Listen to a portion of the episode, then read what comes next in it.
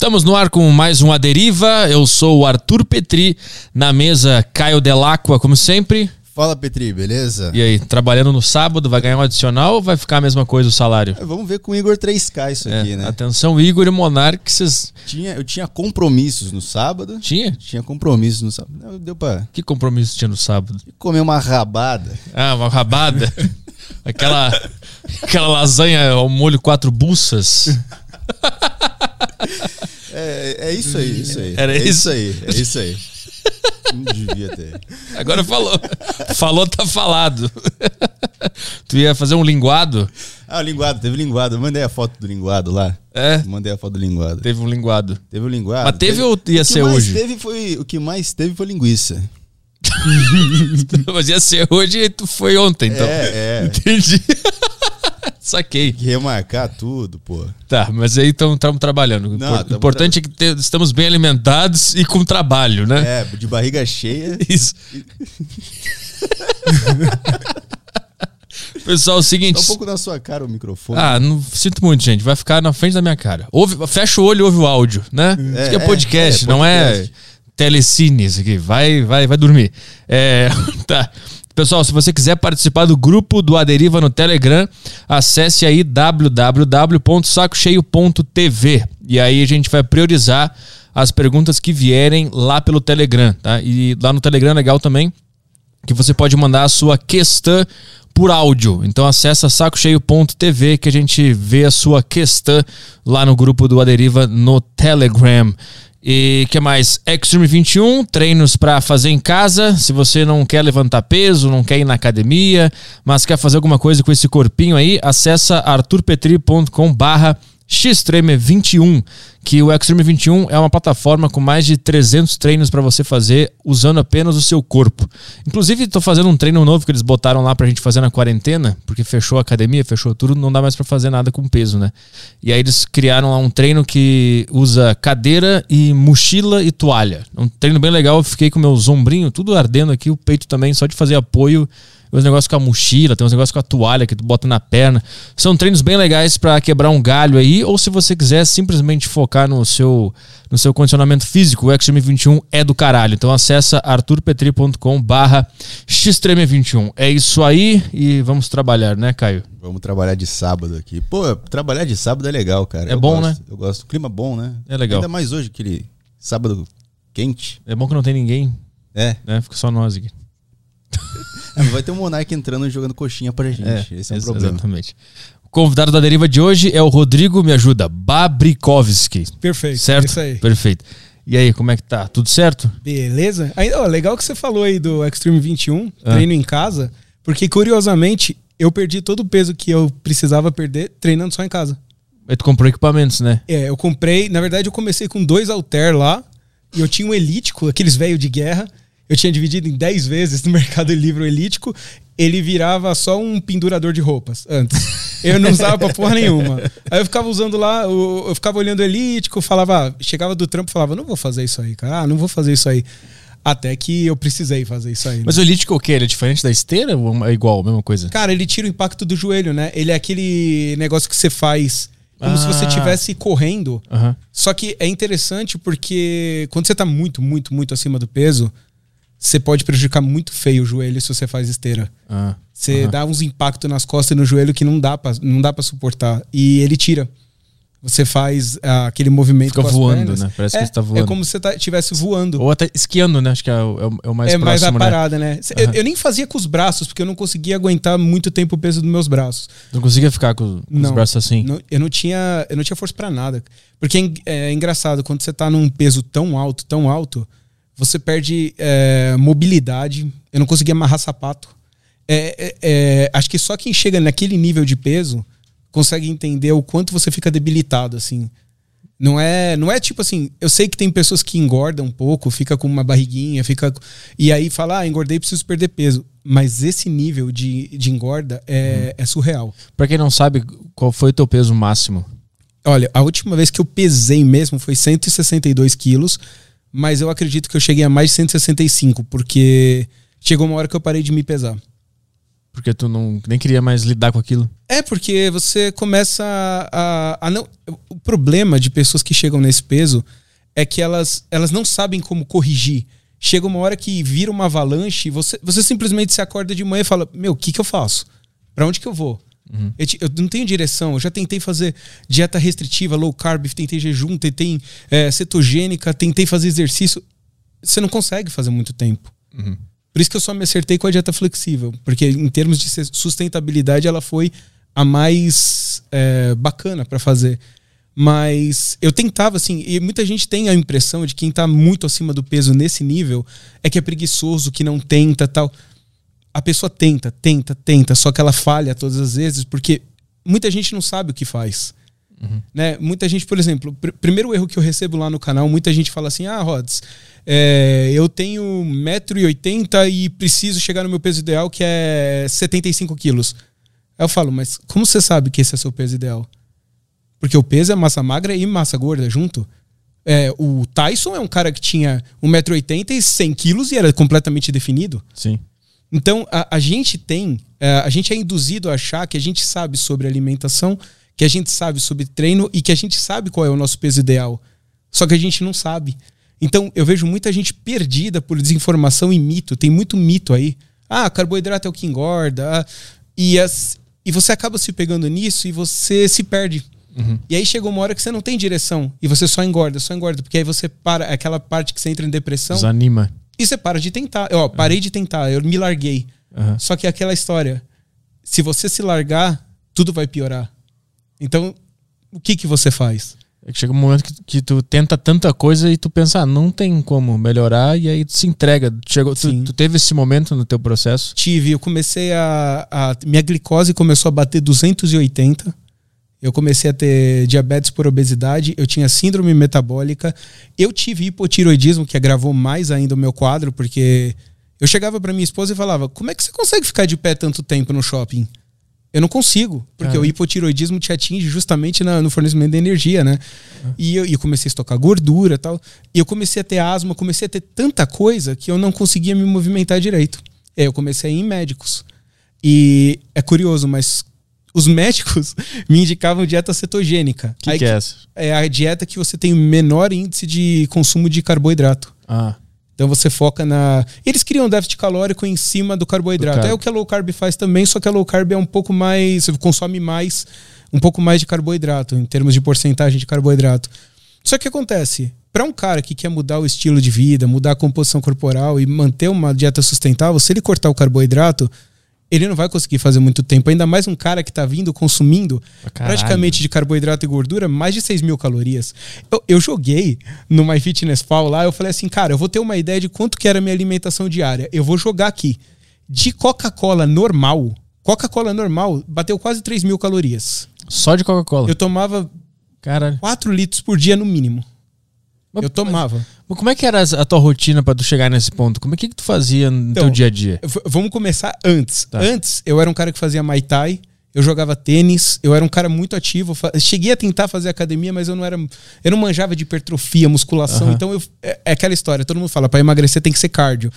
E o pessoal não entende que a musculação é Bem, tão é. importante ou mais para você é, emagrecer, ganhar massa muscular e acelerar o metabolismo. E que idade tu tinha quando tu, era, tu se movimentava? Eu tinha até uns 22 anos. Tá.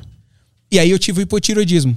Aí eu fiquei uns cinco meses tentando descobrir o que eu tinha, fazendo uma porrada de exame até que eu cheguei e eu tomo remédio de reposição do hormônio desde essa época, é pra vida inteira. Deixa eu entender, então até os 22 tu, tu jogava tênis, fazia Eu era falso magro. Eu tá. não era um cara magro, mas eu, eu tinha massa muscular bem pouca, uhum. mas eu era ativo. E como é que tu descobriu, como é que é hipotiroidismo? É, como é que tu descobriu que tu tinha isso? Eu comecei a não ter energia para fazer nada, não uhum. ter energia. É, eles dizem que é uma doença autoimune, então eu normalmente é dado em mulher, né? Mulher tem mais frequência disso, uhum. e isso tirava minha energia. Então eu preciso tomar um remédio a vida inteira, e só que o hipotiroidismo ele até falaram que o Ronaldo, o jogador, ele engordou naquela época do Fantástico lá porque ele tinha hipotiroidismo. Não é bem assim. Ele é, é mais difícil de você emagrecer com hipotiroidismo. Essa é a realidade. O que, que é isso? O que acontece no corpo? Então, eu não sei exatamente o que acontece no corpo. Eu sei que é, você estoca mais gordura e tem menos energia se você não faz a reposição da, da, do hormônio da tiroide. Tá. Então, no caso do hipotiroidismo, a pessoa ela, ela não consegue, é, pelo que eu vi, tá? Eu posso estar falando besteira porque eu não manjo muito dessa parte médica, mas pelo que eu vi, a pessoa não consegue aproveitar o máximo que ela poderia da energia que ela consome do, da, da alimentação. Ah, entendi. E ela acaba estocando mais em gordura. Ela tem uma dificuldade maior Saquei. né, de, de fazer o emagrecimento. Inclusive, é, O, o corpo ele pensa assim, "Ah, eu não consigo lidar com, esse, com, esse- com essa comida aqui e vira gordura. Ele, é, ele é, faz virar é, gordura. Ele tem uma facilidade para fazer isso, Entendi. principalmente se você está desregulado. Uhum. Então eu tenho que ir em endocrinologista sempre para fazer exame, porque qualquer engorda ou emagreça que eu tenha, por exemplo, agora eu vim de um booking.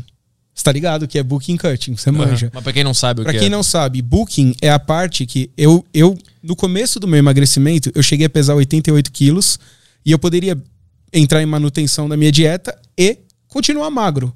Mas eu quis aumentar minha massa muscular porque o meu objetivo agora, com o emagrecimento, depois que eu consegui chegar no meu primeiro objetivo, eu quero mostrar que um cara que era obeso mórbido pode chegar num percentual de gordura natural muito baixo. O cara veio, eu quero mostrar que um cara que veio daquele nível de gordura pode chegar nos 12 a 15% de gordura corporal, definição, mostrar que chega lá. Então, para isso eu tenho que participar da etapa de booking cutting. Cutting é quando você seca a gordura, tentando preservar a sua massa muscular e entra em déficit calórico para isso. E o booking é quando você entra em superávit calórico, você come mais para poder treinar mais pesado e ganhar mais massa muscular. Só que você acaba ganhando um percentual de gordura um pouco acima do que você espera junto. Por quê? Porque é impossível você entrar em superávit calórico e isso não acontecer. Sim, se ganhar só massa magra. É, Uhum. e por eu fazer isso, eu tenho que ter os, os exames em dia, porque isso já é o suficiente para desregular minha tiroide. Entendi. Então eu tenho que ajustar lá a medicação. Aham. E isso é pra vida inteira. Conforme a- o teu objetivo, se é cutting ou, ou bulk, tu tem que ir no médico e fazer Sim, um exame. A cada três meses eu Ok. tenho que manter esse controle. E o mais importante, assim, é, é, é pra vida inteira. E dizem que se você baixa o percentual de gordura, talvez você não precise tomar mais remédio. Mas isso é uma teoria que eu quero comprovar. Entendeu? Eu cheguei Saquei. no máximo é, a 18 a 19% de gordura corporal na época que eu cheguei a 88 quilos. Eu ainda não cheguei aonde eu queria. Então, eu, é, eu tô fazendo um projeto lá no canal que eu comecei um cutting esse ano e ele tá para finalizar lá para junho. Eu acredito que até lá eu consigo Ah, chegar. Tá em cutting agora. Tô em cutting, tô treinando lá o meu, o meu gasto energético total tá pegando seis treinos por semana e eu tô, faz, consumindo mais ou menos duas mil calorias por dia. Uhum, uhum. O meu gasto deve bater 2.500 por aí. E eu tô perdendo peso. Eu comecei a perder bastante peso e eu, eu fico é, medindo o progresso por peso e medidas. Então eu consigo ter uma ideia se eu tô mantendo minha massa magra ou não por causa das medidas menores. Ah, tu faz E- com fita métrica? Como é Fita métrica mesmo. Eu pego medida do pescoço, do- da coxa, da, da cintura, é, dos braços. E aí eu faço uma vez por semana, eu comparo com a medida anterior. Aham. E é engraçado, eu perco peso nas, nas medidas, eu perco peso na balança, eu perco medidas que eu precisava, mas eu tô aumentando o braço, aumentando o peito. Então Aham. isso é um, é um indicativo que eu estou conseguindo manter e até ganhar massa magra, porque eu sempre tento progredir nos treinos. Ganhar massa magra mesmo no, no cutting, né? Aham. Mesmo no cutting. E isso é uma coisa que, no começo da dieta, muita gente virou pra mim, começou a ver o meu resultado, né? E eu deixei no começo o Instagram fechado. Porque assim, ah, eu não sabia se ia dar certo. Eu nunca tinha conseguido antes dessa maneira. Eu sempre tinha perdido muito peso. Eu cheguei a perder 40 quilos com a low carb. Só que aquela. é, você não perde só gordura. Você perde muita massa magra, você perde água, glicogênio Vontade de viver. vontade de viver, alegria. E É verdade, o meu estresse era absurdo com a low carb. Ela, a minha esposa me aguentava, não sei como. E você chega num, num resultado que você entra meio que num platô, porque você destrói seu metabolismo. Você vai consumindo cada. A maioria das pessoas fazem dieta sem. Isso, isso é verdade. A maioria das pessoas fazem dieta sem perceber qual é o gasto calórico delas e quanto que elas estão consumindo. Ela simplesmente olha lá e fala assim: ah, vou fazer isso aqui, vou cortar o carboidrato, eu vou comer gordura e proteína. Só que se você comer muita gordura e muita proteína, você vai engordar. Porque não é o carboidrato que te engorda. É caloria. É a caloria. Então, assim, é que no começo, meu, você já tentou bater a meta de proteína? É foda. É, mano, não dá pra comer tanta proteína. Eu, eu tive que me acostumar. Eu achei engraçado quando eu fiz a primeira vez, a primeira semana da dieta flexível, que eu falei assim: peraí, eu tô comendo mais. Eu não tô conseguindo comer isso. Sim, Eu eu, tenho que comer tanto frango assim, eu tenho que comer tanta carne assim. E a carne magra, carne sem tanta gordura, não é fácil de consumir. Quando tá com a gordura assim, você vai comer uma costela, pô, tranquilo. Sim, Agora vai sim. comer patinho, 300 gramas no almoço, n- não dá. Não dá, é muita coisa. Por isso que você vê muito ator de Hollywood chegando lá e falando assim, cara, a parte mais difícil era comer. E eu, quando tava gordão, eu falava assim, comer. Esse cara não sabe comer. Comeu como fácil. É, eu fazer- pensei que era pizza. Sim. Mas não é. Era só, é só frango, é só coisas assim é, que te dão muita saciedade. É, o frango sacia pra caralho. Pra caralho. E assim, tanto o frango quanto a as carnes magras, elas, elas são responsáveis para você ganhar massa muscular e eles fazem a construção. Eles são o tijolo da sua massa magra. Então, se você não bate a proteína e você treina pesado para isso, você está desperdiçando o máximo do potencial que você poderia atingir com aquela massa magra. Sim. E muita gente não percebe que o ganho da massa magra é o que acelera o seu metabolismo para você cada vez mais secar comendo mais quantidade. Uhum, uhum. Entendeu? Então, assim, cada macronutriente da sua dieta ele tem uma função. Então, tem gente que vai lá e tira a gordura. Pô, mas a gordura ela auxilia os hormônios. Então, assim, tem muita gente que ela, ela vai criando déficit sem entender e ela acaba eh, prejudicando o próprio emagrecimento, assim, até ficar insustentável e ela para. Eu, eu, eu lembro que quando eu descobri a dieta flexível, eu tava.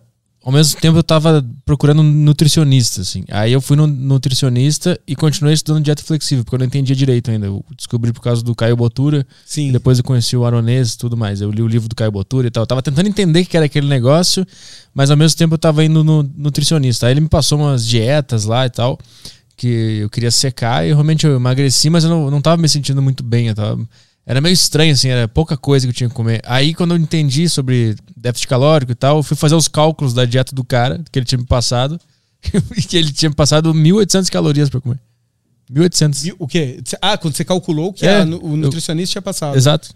Aconteceu isso comigo também. Só que ele passou em formato de cardápio e aí você sabe que eles fazem todos os cálculos que a dieta flexível faz. Eles Sim, têm sim. que calcular o GET, eles têm que calcular a taxa metabólica basal. Foi o que eu fui pesquisar também, porque eu queria entender o que eu tava, tava fazendo. Sim, eu perguntei pra ele, tá, é, é, tu me passou 1.800 calorias? Ele falou, ele não quis dizer se era ou não, porque meio que eu- se eu descobrisse o segredo dele, eu meio que não ia Sim, precisar mais, é- né? é- Aí é ele isso falou, que acontece. é mais ou menos por aí, mais ou menos por aí. E não, tem muito nutricionista agora que eu tô vendo que é bacana, até segue o canal. Tem bastante nutricionista que aderiu à dieta flexível. Por quê? Porque se você parar pra pensar, a dieta flexível ela é a base de todas as dietas. Sim. A partir do momento que você calcula sua, sua taxa total de caloria que você pode consumir, calcula quanto o seu corpo gasta. É conta de mais e menos. E, e, e você atende os seus macronutrientes do corpo e micronutrientes, você tem a base. Em cima disso, você pode aplicar ciclo de carboidrato, jejum intermitente, eh, dieta cetogênica. Você pode aplicar qualquer dieta em cima da Ser dieta vegano flexível. pode ser tudo. Pode. Só que o problema é que as pessoas elas querem é, vender uma dieta. Então, se você sabe tudo isso, por que, que você faria low carb? Se a pessoa vê que eu emagreci 73 quilos comendo pão e Nutella todo dia, que foi de fato, eu mostrei no canal. Lógico, eu batia todos os meus macronutrientes, eu batia toda a minha proteína, eu batia todo o meu micro, e naquela regra do 80-20, eu comia 80% comidas mais limpas e 20% eu encaixava as besteiras da dieta flexível. Eu encaixava pão e Nutella todo dia, e eu perdi os 73 quilos. Se as pessoas souberem disso, como é que vai ser o controle de você vender um mito? É, é. Vamos puxar, inclusive, puxar a foto dele, que tem no Instagram dele, que ele mostra o, o antes e depois ali. Da... de- depois que tu descobriu a dieta flexível, foi que tu conseguiu, de fato, emagrecer, É, né? foi, foi engraçado porque assim, como é, como é que foi a minha história nesse assunto? Eu não consegui, eu já tinha desistido completamente de fazer dieta. Os meus dias eles se resumiam em chegar do trabalho, sentar no sofá, ligar Netflix e pedir iFood. Eu passei 10 anos fazendo isso. Cara, cara 10 anos. Isso, só pra eu entender, quando tu descobriu, 22 anos, tu descobriu que tinha aquele. aquele aquela, Hipotiroidismo. Mas regulei. A, mas a partir daí que tu engordou. Comecei a engordar, casei, né? Fiquei, eu, fiquei- eu morei junto muito tempo, enrolei minha esposa 15 anos antes de casar. Aham.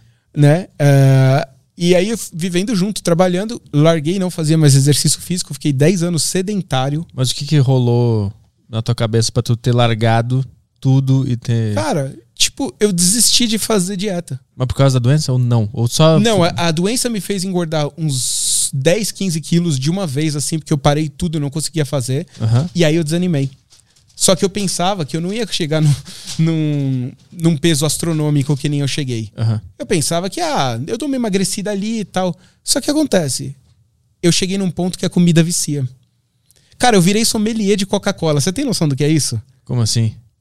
Eu tinha que. Eu, eu tomava 4 litros de Coca-Cola por dia. E eu comecei a cismar que o gosto da Coca-Cola, alguns lotes que eu comprava estavam metálicos. e aí eu levava, eu e minha esposa, a gente ia até o supermercado e eu ficava olhando as datas, porque quanto mais próximo da data de vencimento, mais metálico era o gosto. Caralho, descobriu uma coisa boa pra humanidade. Cara, eu não sei se era eu, porque ela não sentia isso. Mas eu não sei se era eu ou se era ela. Aí as, as cocas, antes elas tinham um tipo de tampinha. E eles mudaram. Deve ter comprado da China, mudaram. E ela vinha me- com menos gás. E isso me incomodava. Aí eu mandei, eu comprei um lote da Coca-Cola, liguei pra eles e fiz eles trocarem em casa, porque eu não tava gostando do gosto que eles estavam vendendo. Caralho. Olha o nível de vício em açúcar e Coca-Cola que eu tinha. Chegou a ser um problema. E, e o que acontece? A partir de um período que você engorda, a comida e o açúcar, eu não acho que eles são o grande vilão, tá? O problema são as quantidades, tá? Como tudo na vida, o que faz a dose é o veneno. O, de- o veneno faz a dose, né?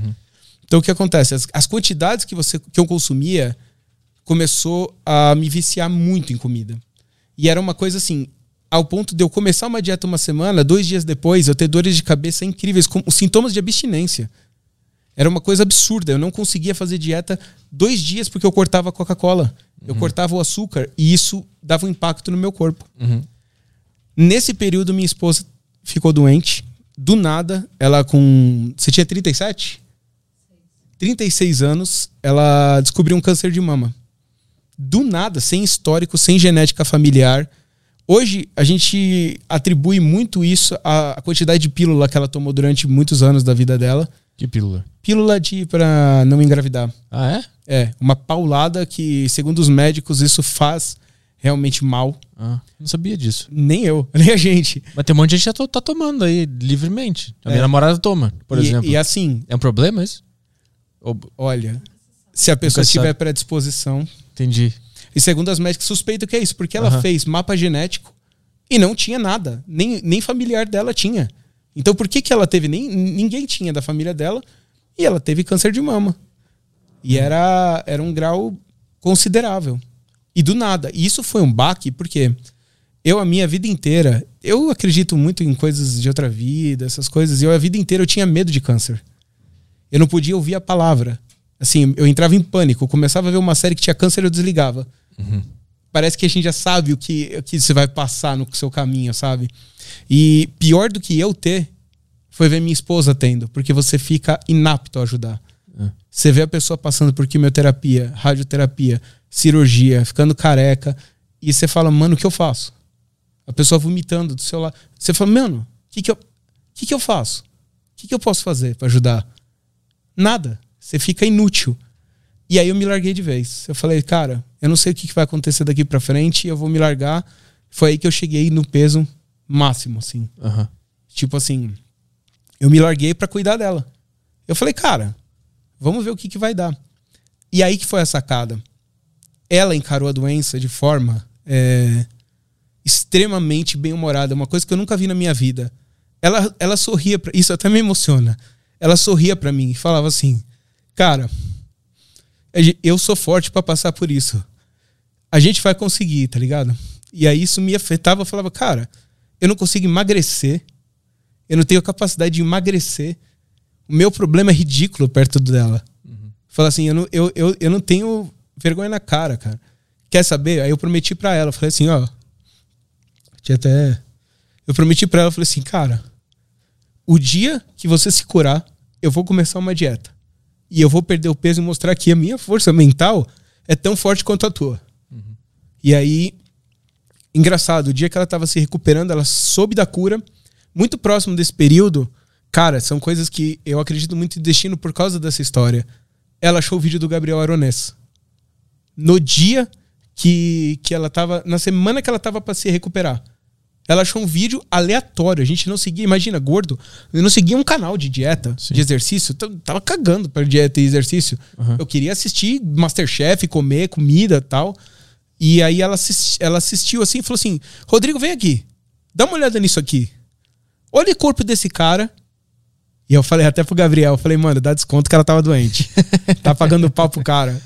Olha o corpo desse cara e o cara tá comendo um sanduíche de frango de, no meio de duas esfirras. Eu falei, ah, não, não, isso aí não é, não é verdade. E era. Aí o cara tava fazendo, ele tava mostrando um dia da dieta flexível, na prática. E eu, come, eu falei assim, cara, eu vou tentar e eu vou acreditar nesse sinal e eu vou estudar dieta flexível. Eu vi todos os vídeos do canal do Gabriel Aronês. Também soube do livro do Caio Botura, li os uhum. livros do Caio Botura também, mas a, a, a, dieta flexível na prática que ele fazia, tipo assim, o estilo de vida que ele leva, assim, a, a pessoa que ele é, eu conheci o Gabriel e eu achei eu frequentei muitos anos a, a mídia com a banda, né? Eu cheguei a comentar. Teve uma banda, né? Uhum. E é muito difícil você conhecer pessoas que são exatamente o que elas são fora do ar. Uhum. você me entende. Sim. E o cara era igual. O cara trocou ideia comigo, eu mandei um vídeo para ele, ele mandou uma mensagem. Falei, mano, esse cara é real, esse cara. Isso me fez aumentar a admiração que eu tenho por ele. E mal ele sabe que o trampo que ele faz, na casa dele lá, no apartamento dele, salva vidas. E isso me inspirou também a fazer o meu canal. Porque eu sei que eu levantava toda manhã, sentava na cama e falava para onde eu vou. E eu sei que tem gente que faz isso. Uhum. E eu quero ajudar. A minha, viu, eu trabalho com outra coisa, eu sou arquiteto de teste, eu não tenho nada a ver com mídia social. Fitness, eu nada. criei o canal para ajudar. Uhum. Porque eu falei, cara, tem muita gente que passou por isso. E a cura dela e a força mental, eu tenho que ensinar. Uhum. Eu tenho que passar. Eu quero chegar nos 15% de gordura, mostrar que um obeso mórbido pode emagrecer dessa forma. Eu quero mostrar isso e, e vira um legado para mim. Uhum. Né? É, então eu tava voltando, ela tava falando sobre a história do Gabriel. Eu comecei a ver todos os vídeos do Gabriel. E, cara, eu falei, eu vou calcular esses macros do jeito que ele tá falando. Eu sei que é uma estimativa, eu vou começar. Aí tem um vídeo lá no meu canal, quem quiser ver também lá, tem transformação. Desde o primeiro dia eu filmei. Eu com 162 quilos, o meu primeiro dia de treino, subindo no elíptico, gordão, sem conseguir fazer as coisas direito, com os dois pezinhos tentando levantar, eu pegava pouquíssima carga. Eu falei, cara, eu vou mudar minha vida. Eu vou fazer isso até o final por mostrar a força mental que ela teve. O que te motivou foi ver ela conseguir superar isso. Foi ela. E coincidentemente, ela achar a dieta flexível através do Gabriel Aronês uhum. me trouxe a percepção do que eu estava fazendo de errado nas dietas anteriores. Sim. É isso que eu queria saber. Quando tu engordou, uh, antes desse problema da doença, tu já tinha tentado, da doença dela, Inúmeras já, já tinha tentado emagrecer e achou aquelas dietas milagrosas, coisa de Cara, cortar carboidrato completamente? Eu fiz todas, todas, pode ser mais, que você pode imaginar. Eu fiz todas as dietas e eu fazia certo. Eu fazia sem furar. Quais que. Lembra de alguma? Cara, não, low carb, cetogênico, eu fiz jejum intermitente, eu fiz todas. Uhum. Tentei é, é, keto. É, é, a minha esposa trazia uma dieta lá, eu fazia. Todas. Todas deram o mesmo, mesmo resultado. Eu perdi no... um peso no começo Isso. e engordava o dobro depois, porque eu arrebentava o meu metabolismo. Eu não sabia como acelerar o meu metabolismo e eu fazia tanta restrição alimentar e não treinava para ganhar massa muscular que o que eu perdi era ilusório. Eu pensava que era só gordura. Uhum. E eu fui arrebentando meu metabolismo até chegar ao ponto que, para eu perder peso, eu teria que comer quase nula caloria. Sim, tu acostumou o teu Exa corpo a, a, ter aquela alimentação que tu fazia. De, Sim. E aí ele diminui a velocidade, é isso? Ele diminui a velocidade. Ele diminui a velocidade. É porque ele, ele, o corpo é uma máquina de sobrevivência. Então ele vai chegar um momento que ele vai falar assim: cara, daqui para frente eu vou tornar os mecanismos mais difíceis para você emagrecer, porque eu preciso estocar isso aqui, senão você vai morrer. Você está comendo mil calorias por dia, você está comendo 1.200, você está louco? Sim. Então, o que acontece? Se ele reduz o metabolismo, o metabolismo ele sempre reduz buscando o déficit calórico que você faz. Então, se você faz uma restrição calórica muito grande, você vai chegar num platô antes. Sim, o teu corpo vai se acostumar a, a manter o peso que ele tá com as 1.200 calorias. Isso. E aí, para tu emagrecer, tu vai ter que comer menos de mil. Menos de mil. Vai chegar uma hora que é insustentável. Uhum. E aí, o que acontece? Você volta a comer normal, o metabolismo lá embaixo, você engorda o dobro. Ah, sim. Então, sim. toda vez isso acontecia comigo. E eu não... Só que assim, é a, é a ignorância. Você não sabe o que você tá fazendo. Você fala assim, cara, eu tô fazendo tudo certo. Eu não tô fazendo nada errado. Por que, que eu tô, tá acontecendo isso comigo? Eu cortei carboidrato e não é. Ninguém Parei- ensina não, certo. Não comi massa depois das oito. É, é exatamente. é. não, eu, eu, eu, eu entrava assim, eu, eu tinha que comer em três e três horas. Eu acreditava nesse Eu mito. também tinha isso aí. Eu É. levava pro trabalho os negócios fedorentos Aí, tipo assim, você comeu 3 horas e 30 depois da outra refeição, furei a dieta, É. ferrei tudo. Agora eu tenho que. Amanhã eu faço. É, é, é. Porque você, você é tão condicionado a mitos que você acha que é aquilo que vai te engordar. Ah, comi carboidrato depois das 6. Putz, ferrou. Ah, engordei. Engordei 3 quilos hoje. E não é. E o canal do Gabriel mostrou isso. Porque eu falei, cara, como que. O cara, ele começou a quebrar os mitos. Ele come o- aquele X de frango Mano, ele comeu noite. um madeiro lá. Eu falei, cara, o que, que esse cara tá comendo madeiro de noite? Esse filho da cara... puta tá- Aí eu- a primeira coisa que você faz, você fala assim, mano, não, não, não, não, não, não. Esse cara aí tem, tem algum esquema, não é possível. Tá vendido. Tá ele vomita vendido. depois. Aí a minha esposa falou uma frase que me pegou. Ela falou assim: Rô, confia no método. Tenta.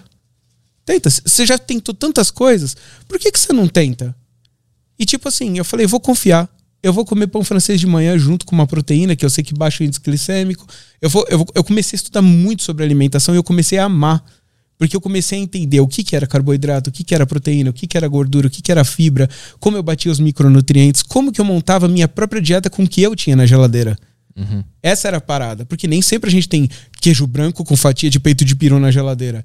Os nutricionistas me passavam os cardápios que era insustentável. Sim, não tinha prazer nenhum em. Não tinha prazer. Não, e não só isso. Eu não tinha, eu trabalhava. Claro, eu estudava. Como é. É. que eu ia fazer supermercado para ter todo dia aquilo fresquinho na geladeira? É verdade. Eu estragava uma coisa, já furei a dieta. É. Você, você entra em paranoia se você não sabe o que você está fazendo. É. Então eu queria pegar essa gestão de quantidade e ter uma noção do que são cada alimento para eu aplicar para mim. Uhum. E aí foi a primeira vez que eu vi funcionar.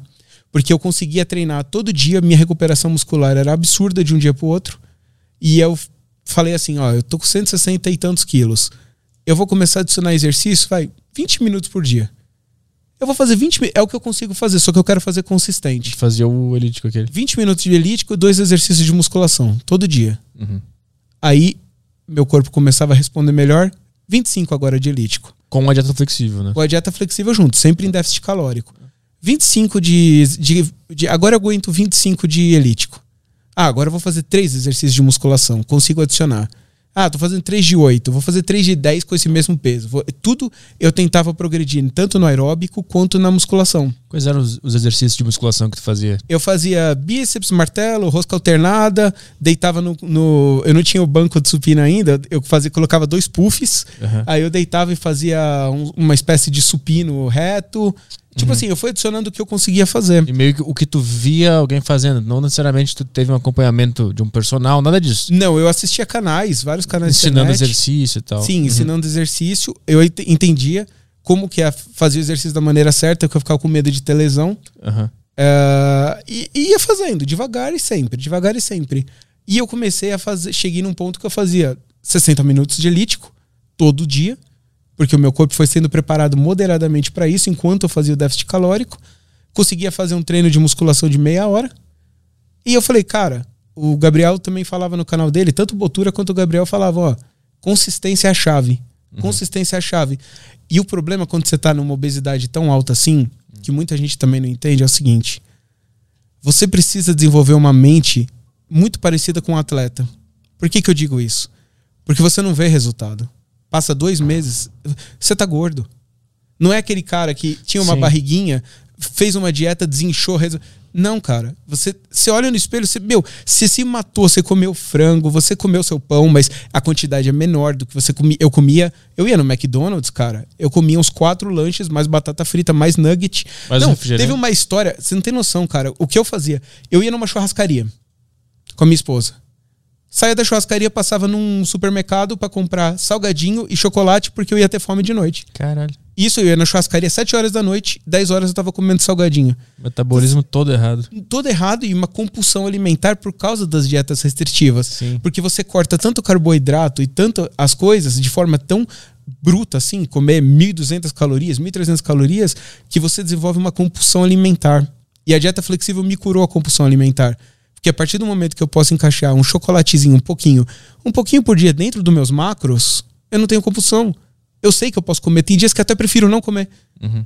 Eu falo, não, não, eu vou fazer aqui um brigadeiro de whey, coloco. Eu pego um pouquinho de óleo, jogo por cima, já tá bom. Uhum. Eu não preciso comer uma barra de chocolate no final de semana e destruir Sim. meu déficit calórico. Eu lembro que quando eu tentei fazer, tipo, tirar carboidrato ou reduzir totalmente a minha, as minhas calorias, chegava um, determinado dia eu não aguentava. Eu tinha vontade de comer tudo que tinha. Eu abria os armários procurando um bolacha, alguma coisa. Sim. Eu ia no mercadinho perto da minha casa e comprava duas barras de chocolate, comia tudo de uma vez só e ficava, caralho, o que eu fiz? Puta que pariu, que merda. Não, Mas e- era uma vontade incontrolável que vinha de dentro do corpo. Era, Sim, te atrapalha. E assim, a- a- atinge teu mental. E chega uma hora que é, a que a gente fala, é insustentável. E você não consegue fazer por muito tempo. E aí, e, e um, e esse nível de emagrecimento, você precisa fazer muito tempo. Por exemplo, um cara que tá gordo nesse nível, ele precisa fazer. Ele precisa esquecer o tempo e amar o processo. É. Porque ele vai chegar. Ele foi uma coisa que eu não falei nem pro Gabriel isso. Eu participei de uma live com ele. Eu esqueci de falar pra ele. Uma das pessoas que foi responsável bastante por eu desenvolver o mindset foi a esposa dele, a Amanda. Por quê? Na época que eu tava fazendo a dieta, eles estavam indo morar lá nos Estados Unidos. Ele até contou aqui, né, porque que ele voltou e Sim, tal. sim. Ele tava indo morar lá nos Estados Unidos. E ela, ela, meu, ela tinha o corpo bonito. E ela decidiu fazer uma competição de fisiculturismo. Aí você fala, cara, eu comecei a acompanhar todos os dias ela fazendo uma dieta restritiva, porque um atleta de fisiculturismo, para ele subir no palco, ele tem que realmente baixar o BF em níveis absurdos. E ela começou a fazer dieta todo dia, todo dia, e eu falava, cara, ela já tá com o corpo bonito. E ela tá com essa força mental para secar mais. Então, assim, isso me desenvolveu um, pensamento de atleta. O que, que é o pensamento de atleta? Quando eu assisto a vários atletas de fisiculturismo hoje em dia, que, cara, não importa se faça chuva, faça sol, ele vai treinar. Não importa se é, ele tá triste, feliz, animado, desanimado, ele vai comer certo. Uhum. Por quê? Porque aquele mínimo por cento que ele erra faz a diferença no palco no final do dia. E esse foi um pensamento que eu trouxe pra mim, pro meu emagrecimento. Não importa se eu tô feliz, se eu tô triste, eu não vou comer minhas emoções. Uhum. Eu vou fazer o certo. Ah, eu não tô aguentando treinar. Eu vou fazer o supino. Então eu vou fazer com menos carga. Eu faço. Uhum. O treino bosta vale mais do que não fazer treino. Mas como é que tu conseguiu ter essa mentalidade saindo de uma completa. é, tipo, tu tava parado, Moderado, né? sedentário. Mas mesmo assim, tipo, pra tomar o primeiro passo, levantar do, do sofá e ir pra esteira. Porra, isso deve consumir uma energia mental enorme pra quem Sim. não tava fazendo. Que, Não, qual eu foi, tive- foi só influência dela ou Foi. Foi tipo foi assim, 100%? foi a influência dela, aqui o susto que você toma, né, primeiro baque. Aham. Médicos falando que eu só emagreceria com bariátrica. Falaram na minha cara, meu, seu caso é de bariátrica. Você não tem outra. Você não consegue fazer dieta, você não consegue só que essas dietas restritivas. Eu não conseguia mesmo. Uhum.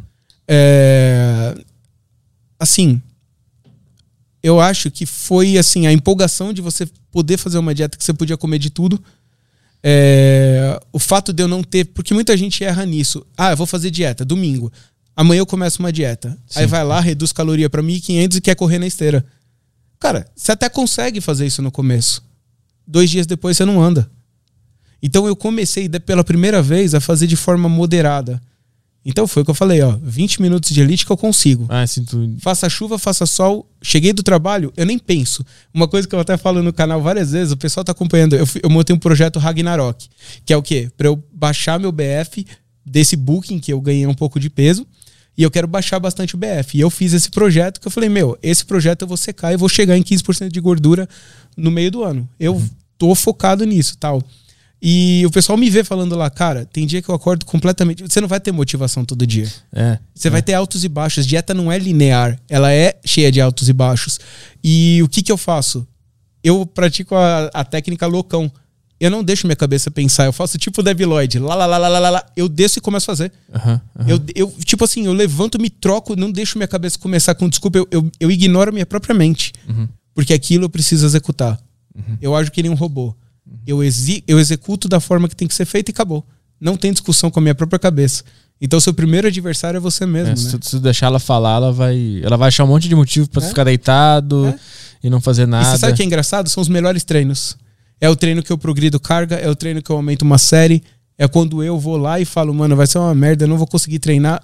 É aí que eu treino bem. Quando a tua cabeça tá mais negativa e tu passa por cima dessa neg- negatividade é quando é- Você já tá lá, tu faz a, você não tem opção. É. então vamos treinar. Uhum, uhum. E assim, é engraçado porque eu, eu achava musculação, tipo assim, eu- o pessoal falava: ah, não, você, você, eu, eu já sou gordo, eu vou ganhar músculo, eu vou ficar mais. Tipo assim, você tem uma conotação errada sobre a hipertrofia, sobre Sim. a musculação. E, e eu comecei a pegar gosto, porque eu falei assim, cara, isso daí vai me emagrecer mesmo. Tipo assim, e o que é engraçado, passou dois meses, três meses de dieta, eu não via resultado. Eu desinchava, a resultado em relação a, a ao meu corpo assim de saúde, eu sentia. Eu falava assim, cara, minha saúde tá melhor. Eu tô Mais com menos disposto. Então. é, porque assim, eu tava com uma glicose muito alta. Hoje minha glicose tá batendo 73. Eu, eu não sou mais diabético. Eu tava diabético por causa daquele nível de obesidade. Mas eu sentia tonturas o dia inteiro por causa da diabetes. Por causa da glicose extremamente alta. Eu levantava, eu quase caía. Tipo assim, eu passava mal, minha esposa olhava pra mim e o pai da minha esposa, ele tinha diabetes tipo 1, que é aquela que toma insulina e tal. E ela tava vendo eu, eu encami- me encaminhando pra aquele tipo de sintoma. E ela falou pra mim também, meu, você tem que barrar isso. Meu pai já passou por isso anos e anos. Eu sei pra onde que cai uma diabetes. Porque assim, uma, uma coisa que eu até falei pro Gabriel. É, te- chegaram até gente no meu canal falando: ah, você tem que amar quando você era gordo. Você tem que dizer isso em público. É, é preconceituoso você falar. Cara, doença que atinge obe- o- a gente que é obesa é silenciosa. É. É diabetes, é síndrome metabólica. É muito perigoso você apoiar a gordura em si. Tem gente que diz que essa é bobagem da comunidade médica aqui, né? Que na verdade não existe nada disso. Mas tu viveu na pele. Tu sabe, né? Que tem a- o movimento anti-gordofobia. Fala que isso aí é bobagem, é mito médico, que não tem relação entre obesidade e doença. Ex- Existe esse papo na internet. É Cara, muito louco. Eu isso. senti na pele quase todas as doenças da obesidade, cara. Porque é, é aquela história, né? É, existe a teoria, existe a prática, né? E eu cheguei nesse nível e realmente me afetou de todas as formas, não só essa parte, como psicológica. Depressão, tu- eu senti tudo na pele. Vamos puxar uma foto ali para o pessoal entender do que, que a gente tá falando, como é que era a situação. Qual é a melhor foto que tem no teu Insta aí? Pra, que, Cara, te- eu, eu vou postando direto. Ah, essa- pode ser essa primeira, essa segunda, pode ser qualquer uma aí que eu posto. Eu posto como motivação mesmo para as pessoas, para mostrar que, meu, é possível você chegar lá. Aí na esquerda, tá vendo essa foto que eu tô de vermelho? Aham. A gente tinha tentado fazer uma trilha em Monte Verde. E eu achava que eu conseguia. Onde que é? Em Monte Verde tem uma. É a Pedra do Sol, se eu não me engano. É, é a Rota do Sol, né? Mas aqui, aqui em São Paulo isso. É, Pedra Redonda, é. Monte Verde, não, Monte Verde é em Onde- Minas. Ah, Minas, tá. É, é tipo uma. É como se fosse. É o mesmo clima de gramado, de Campos do Jordão. Ah, Serra. Uhum, É. uhum. E aí o que acontece? Tinha uma trilha lá. Aí minha esposa falou: vamos fazer trilha? Eu falei, claro, eu aguento. Eu passei mal na trilha inteira, eu não conseguia andar direito. Meu, bati, doía a batata da perna, doía tudo. Aí ela tirou essa foto aí, ah, tá escrito até Pedra Redonda. E eu. E Mas ela é tem antes, uma. né? Você tá feliz ali, antes de tentar subir. É, foi antes de tentar subir. Tá bem ele. E eu até tirava sarro, tentava rir do meu próprio peso. Tá escrito Pedra Redonda e tá uma seta mostrando pra mim. Ah, Como se eu fosse a pedra redonda. Porque assim, aquela história, eu não tenho, eu não tenho a, a gordofobia. Você tem que se amar em todos os períodos, mas cara, não tem como você dizer que, que é, é saudável você estar nesse nível. Aham. Não é, cara. E aquela Se outra tiv- de, de baixo ali? A de baixo a gente tinha ido pra Florianópolis. É, eu tava depressivo aí nesse dia, porque o que acontece? Eu não sei por qual motivo, mas eu tinha calor no corpo de forma absurda, a ponto de ter que usar o ar-condicionado no nível mínimo e dormir no chão. Porque o meu corpo esquentava num nível que eu acho que tinha a ver com a obesidade, porque depois que eu emagreci eu nunca mais tive isso. Caralho. E tu tava mal nesse dia por causa Eu tinha tava passado mal porque eu não, ti- eu não tinha dormido. Ah. E a minha esposa e minha irmã que estavam comigo, elas estavam cobertas do pé à cabeça porque não estavam aguentando o frio do quarto. E eu bravo com elas. Eu falava, como é que, como é que vocês não estão aguentando esse, esse frio? Tá calor.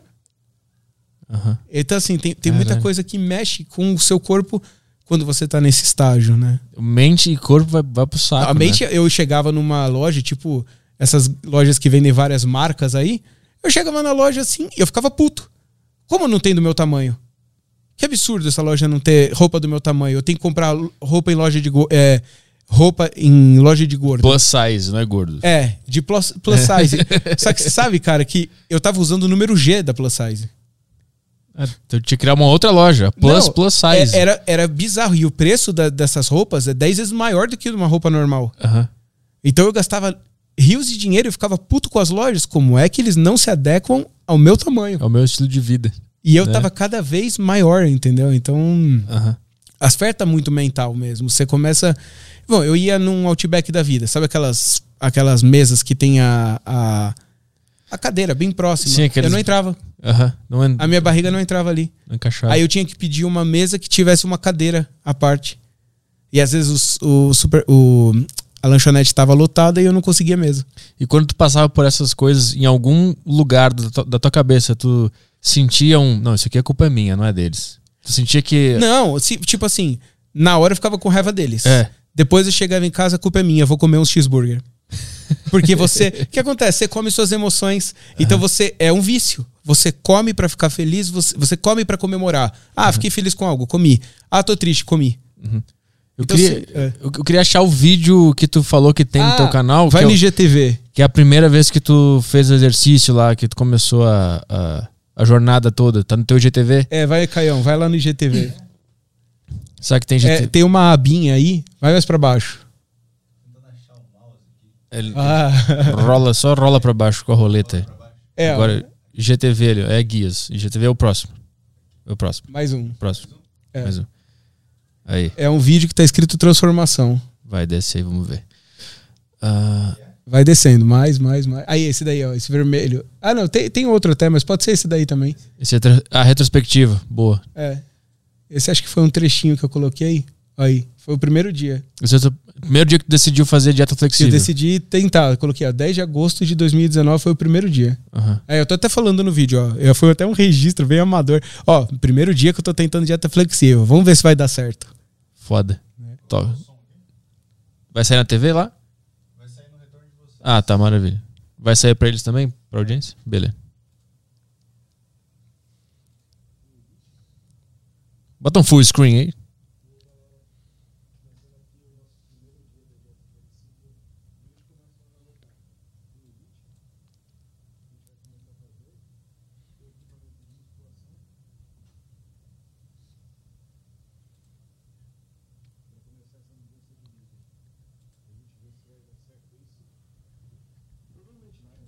É isso.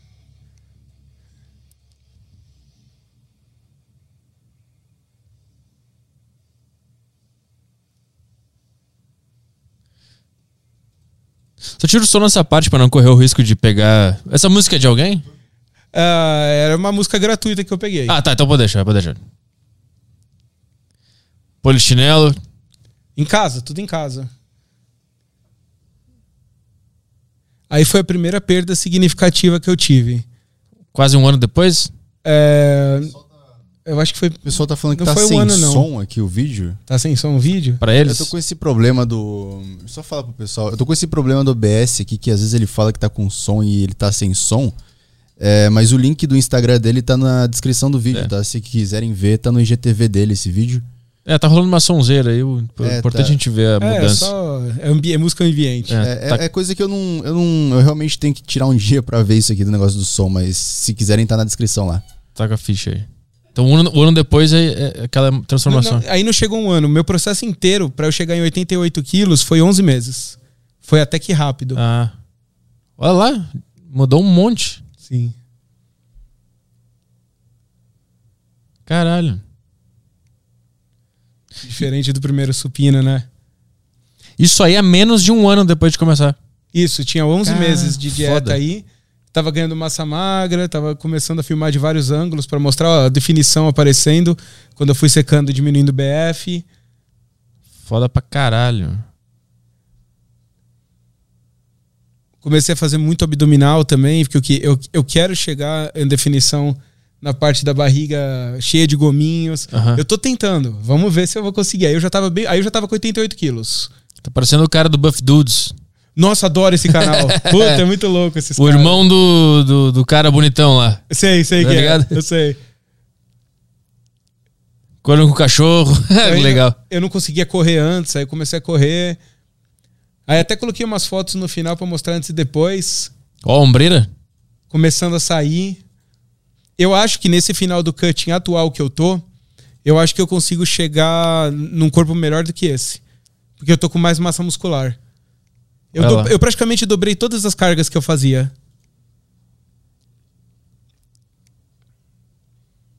Caralho. Eu cheguei a ficar com a barriga bem seca. Foda pra caralho. e assim, até o, o Gabriel fez uma live lá falando: ah, é, Dá pra tirar ele. é, como. é, você não ficou com. Muita gente me pergunta sobre pele. Aham. Eu não sei se a- se quando eu chegar nesse percentual de gordura muito baixo vai sobrar alguma. Na parte inferior da barriga sobrou um pouquinho. Só que assim, eu não, eu não perdi tudo que eu precisava.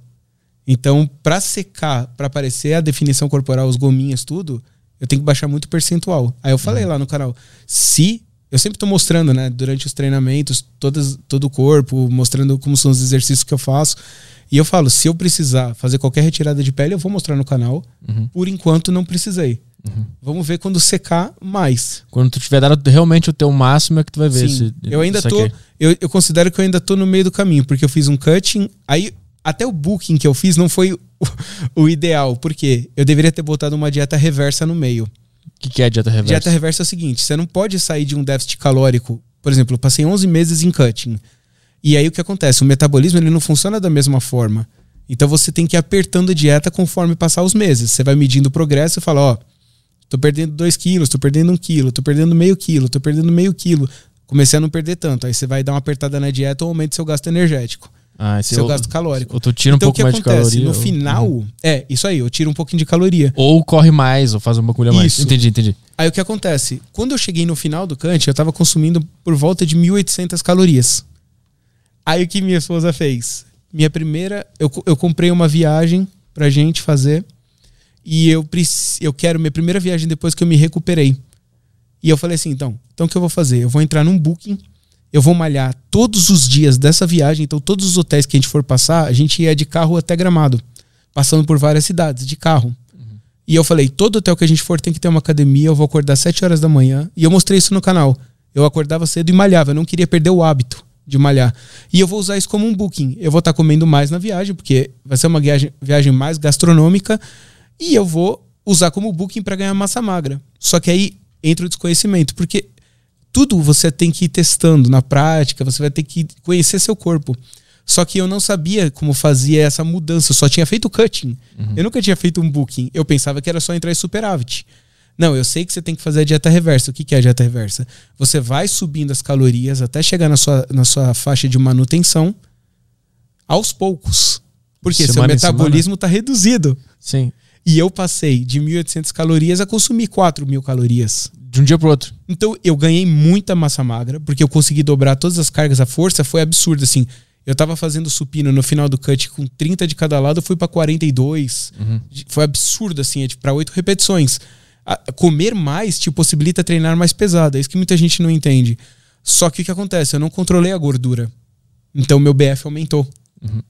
Então, a, a reversa, então, tipo assim, você tá comendo 1.800, aí na próxima semana tu come 2 mil. 1900, É, 1900, Entendi. 2000, até você chegar nas faixas de manutenção que você não perde nem ganha peso. Mas isso é semanal que tu aumenta? Como é que é que tu É, Você tem que ir sentindo no corpo. Eu, tenho, eu, eu sei que hoje em dia eu subiria semanalmente. Entendi. 100 calorias até chegar na manutenção, ficaria em manutenção um tempo para o meu metabolismo acos- acostumar e o superávit do booking entre 100 a 200 calorias. Não que nem eu fiz. Então o que eu fiz? Eu acabei usando a viagem, já que eu sabia que ia comer mais, mas eu não parei de malhar, eu não perdi o hábito. Quando eu entrei no cutting agora de novo, eu comecei a reparar, eu tô com 96, 95 quilos agora. Eu tô caminhando para chegar ao meu objetivo de peso. Aqui a gente não pode ter objetivo de peso. Eu tô pensando em percentual de gordura. Mas meu objetivo de peso, onde eu quero chegar, é uns 85 quilos. Tá? Um pouco menos do que eu cheguei da outra vez. Só que nessa mesma etapa que eu tava com 95 quilos antes, meu corpo tá completamente diferente. Por causa do ganho da massa magra que eu tô preservando e que eu ganhei nessa parte do booking. Porque eu dobrei todas as cargas e eu malhei todos os dias de forma muito pesada.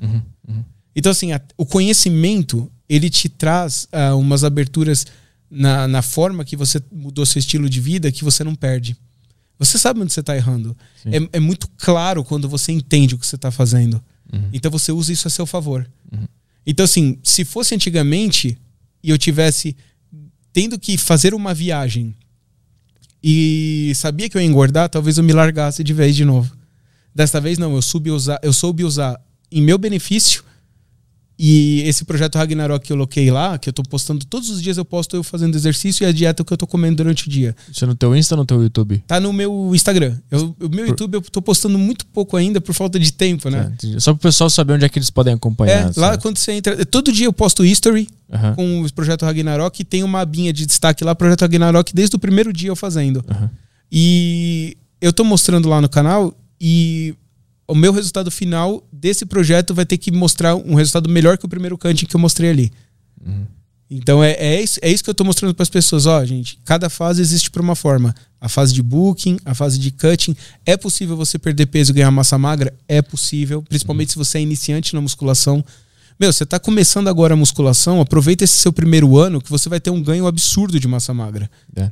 É a melhor hora que você tem que aproveitar. Depois você só vai ganhar essa massa magra no booking, no superávit calórico.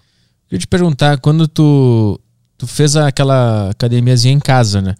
Isso foi porque tu, tu tinha vergonha de ir em uma, uma academia normal? Extrema vergonha. É, eu, eu, eu tinha medo, porque naquele peso que eu tava, eu não sei nem se a câmera pega o tamanho que eu tava de verdade, tá? Era absurdamente grande ali. A minha, a minha linha de cintura, eu não conseguia entrar em nenhuma cadeira normal. É, eu fui comprar uma cadeira para trabalhar, eu tive que devolver. Eu não conseguia.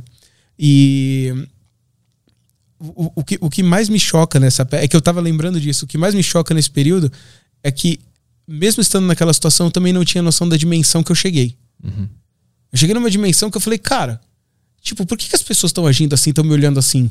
Tu Todo lugar isso? que eu ia, eu era atração turística, assim. As pessoas olhavam, olha, cheguei numa lanchonete, olha o gordo que veio comer, vai acabar com o churrasco. Tu via, Tipo assim, mas tu via as pessoas falando isso. em- Eu ouvi literalmente pessoas falando isso. Até na época que eu tinha banda, o pessoal falava que eu tinha culpa de estar. eu ferrava a banda por causa do meu visual. Hum, Então, assim, é, é complicado, porque você quer mudar, mas você não sabe como. Então, assim, é, é, é, é, é triste, né? E aí, por isso que tu escolheu treinar em casa. Aí, então, aí eu fiquei com medo de ir numa academia e acontecer isso. E, é engraçado, gente, você que tá acima do peso, não tenha medo de academia. Academia é pra você. Academia não é pra pessoa específica. Não, cara, a academia é pra quem tá procurando mudar o estilo de vida, saúde. A pessoa que malha de verdade, ela vai admirar você entrar na academia. A pessoa que tá ali de, de com o coração aberto, coração bom. A pessoa que vai te olhar e vai te desdenhar é a pessoa que é infeliz, cara. Porque você nunca. Se você tá na sua casa, você vai levantar um peso, você já tem minha admiração. É. Porque isso é foda, cara. A gente sabe que quem sofreu isso na pele sabe. Só de você fazer isso, você já tem minha admiração. Bato palma pra você. Tu ten- tentou, che- eh, ten- tu tentou ir em uma academia comercial dessas e treinar e sentiu olhares, ou tu foi direto pra casa mesmo, vou treinar em casa, é isso aí. Não, fui direto pra casa. Pr- Primeiro porque a primeira coisa que eu pensei, na real, foi assim: aqui eu não posso fugir. Hum. Eu não vou pegar trânsito. Ah, eu não vou, não vou correr o risco. Eu cheguei em casa, eu tenho que fazer exercício, não importa o que aconteça. Mas ao mesmo tempo também tem uma pegadinha de que o sofá tá logo ali, né? Que o sofá tá logo ali. Mas aí o que acontece? Meu pensamento era, primeiro, se eu me auto-sabotar, eu sou o primeiro prejudicado dessa atitude. Sim. E segundo, o outro caminho eu já conheço, eu já sei onde me levou. É, é essa, essa mentalidade que eu tô tentando entender de onde que tu tirou. Cara, foi, foi o que eu falei. Foi, eu fui vendo atletas de fisiculturismo, porque eles não precisam. Os caras estão com o corpo bonito já. Por que, que o cara precisa chegar naquele estágio? Porque ele quer concluir algo, ele quer chegar no objetivo. Então ele tira um objetivo final. Eu comecei a focar nesse objetivo final. Eu falei, cara, é onde eu quero chegar. Sim, é que eu te, eu te pergunto isso porque tem gente que não tá nem nesse extremo de estar tá obeso. O cara só quer ficar mais forte, ou quer ficar mais sarado, ou mais atlético, e, me- e mesmo, Mas o caminho é o mesmo. mas mesmo assim o cara. Eu tô passando por isso agora, eu não tô treinando como eu devia estar e tal, e eu, eu tô tentando sacar da onde que eu tiro essa, essa mudança da minha cabeça, porque eu já passei por mudanças na minha cabeça onde eu consegui fazer coisas e evoluções muito boas na academia. E hoje eu já não tô conseguindo. E tu tava num extremo, tipo, tu não tava, ah, eu só quero ficar forte. Eu sou magro, mas quero ficar forte, que já é difícil. Tu tava num extremo e tu conseguiu tirar essa motivação de algum lugar muito. Não sei, meu. não sei É. se, a, se a vida escolhe algumas pessoas ou se é. Sei, sei. Se tá na Entendi tá cabeça, eu não sei o que, que é. É, é, é, assim, o primeiro susto que minha esposa passou lá já me deu esse choque, tá? Isso daí foi uma boa motivação. Eu sou meio hipocondríaco também, eu tenho medo de doença. Até falaram pra mim, ah, Rosa, você começou a tomar bomba, por isso que você conseguiu esse resultado. Cara, eu sou hipocondríaco, eu tenho pavor. Eu não tomo Novalgina, cara. Só o Sintroid que eu tomo, eu já fico meio assim, eu falo, quero parar de tomar. Eu sou hipocondríaco, eu não consigo. Uhum. Então, eu já comecei a tomar hate. Quando eu comecei a tomar hate, eu já falei, mano, cara, os caras estão batendo em mim porque eu emagreci. Ah, porque os caras é falaram, foda. mano, você tomou bomba. Eu falei, cara, é, isso é foda. Eu não tomo bomba, eu faço qualquer exame para mostrar, eu não tenho. Eu emagreci de forma natural, eu vou provar que o natural consegue chegar de obeso mórbido até o final. Acho que os caras falam, ah, tu tomou bomba só pra ele ter uma desculpa de por que, que ele não conseguiu, né? Tipo, ah, Sim. ah, ele tomou bomba, por isso que.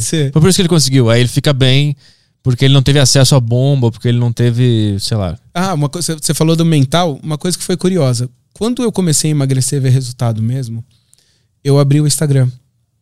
E eu tive, eu te falei que eu tive banda, e na banda eu recebia muito carinho, mas o carinho que eu recebi de pessoas também, contrapartido, abrindo o canal e mostrando a minha história, o, o projeto, até o meu emagrecimento, foi um pouco além de mim.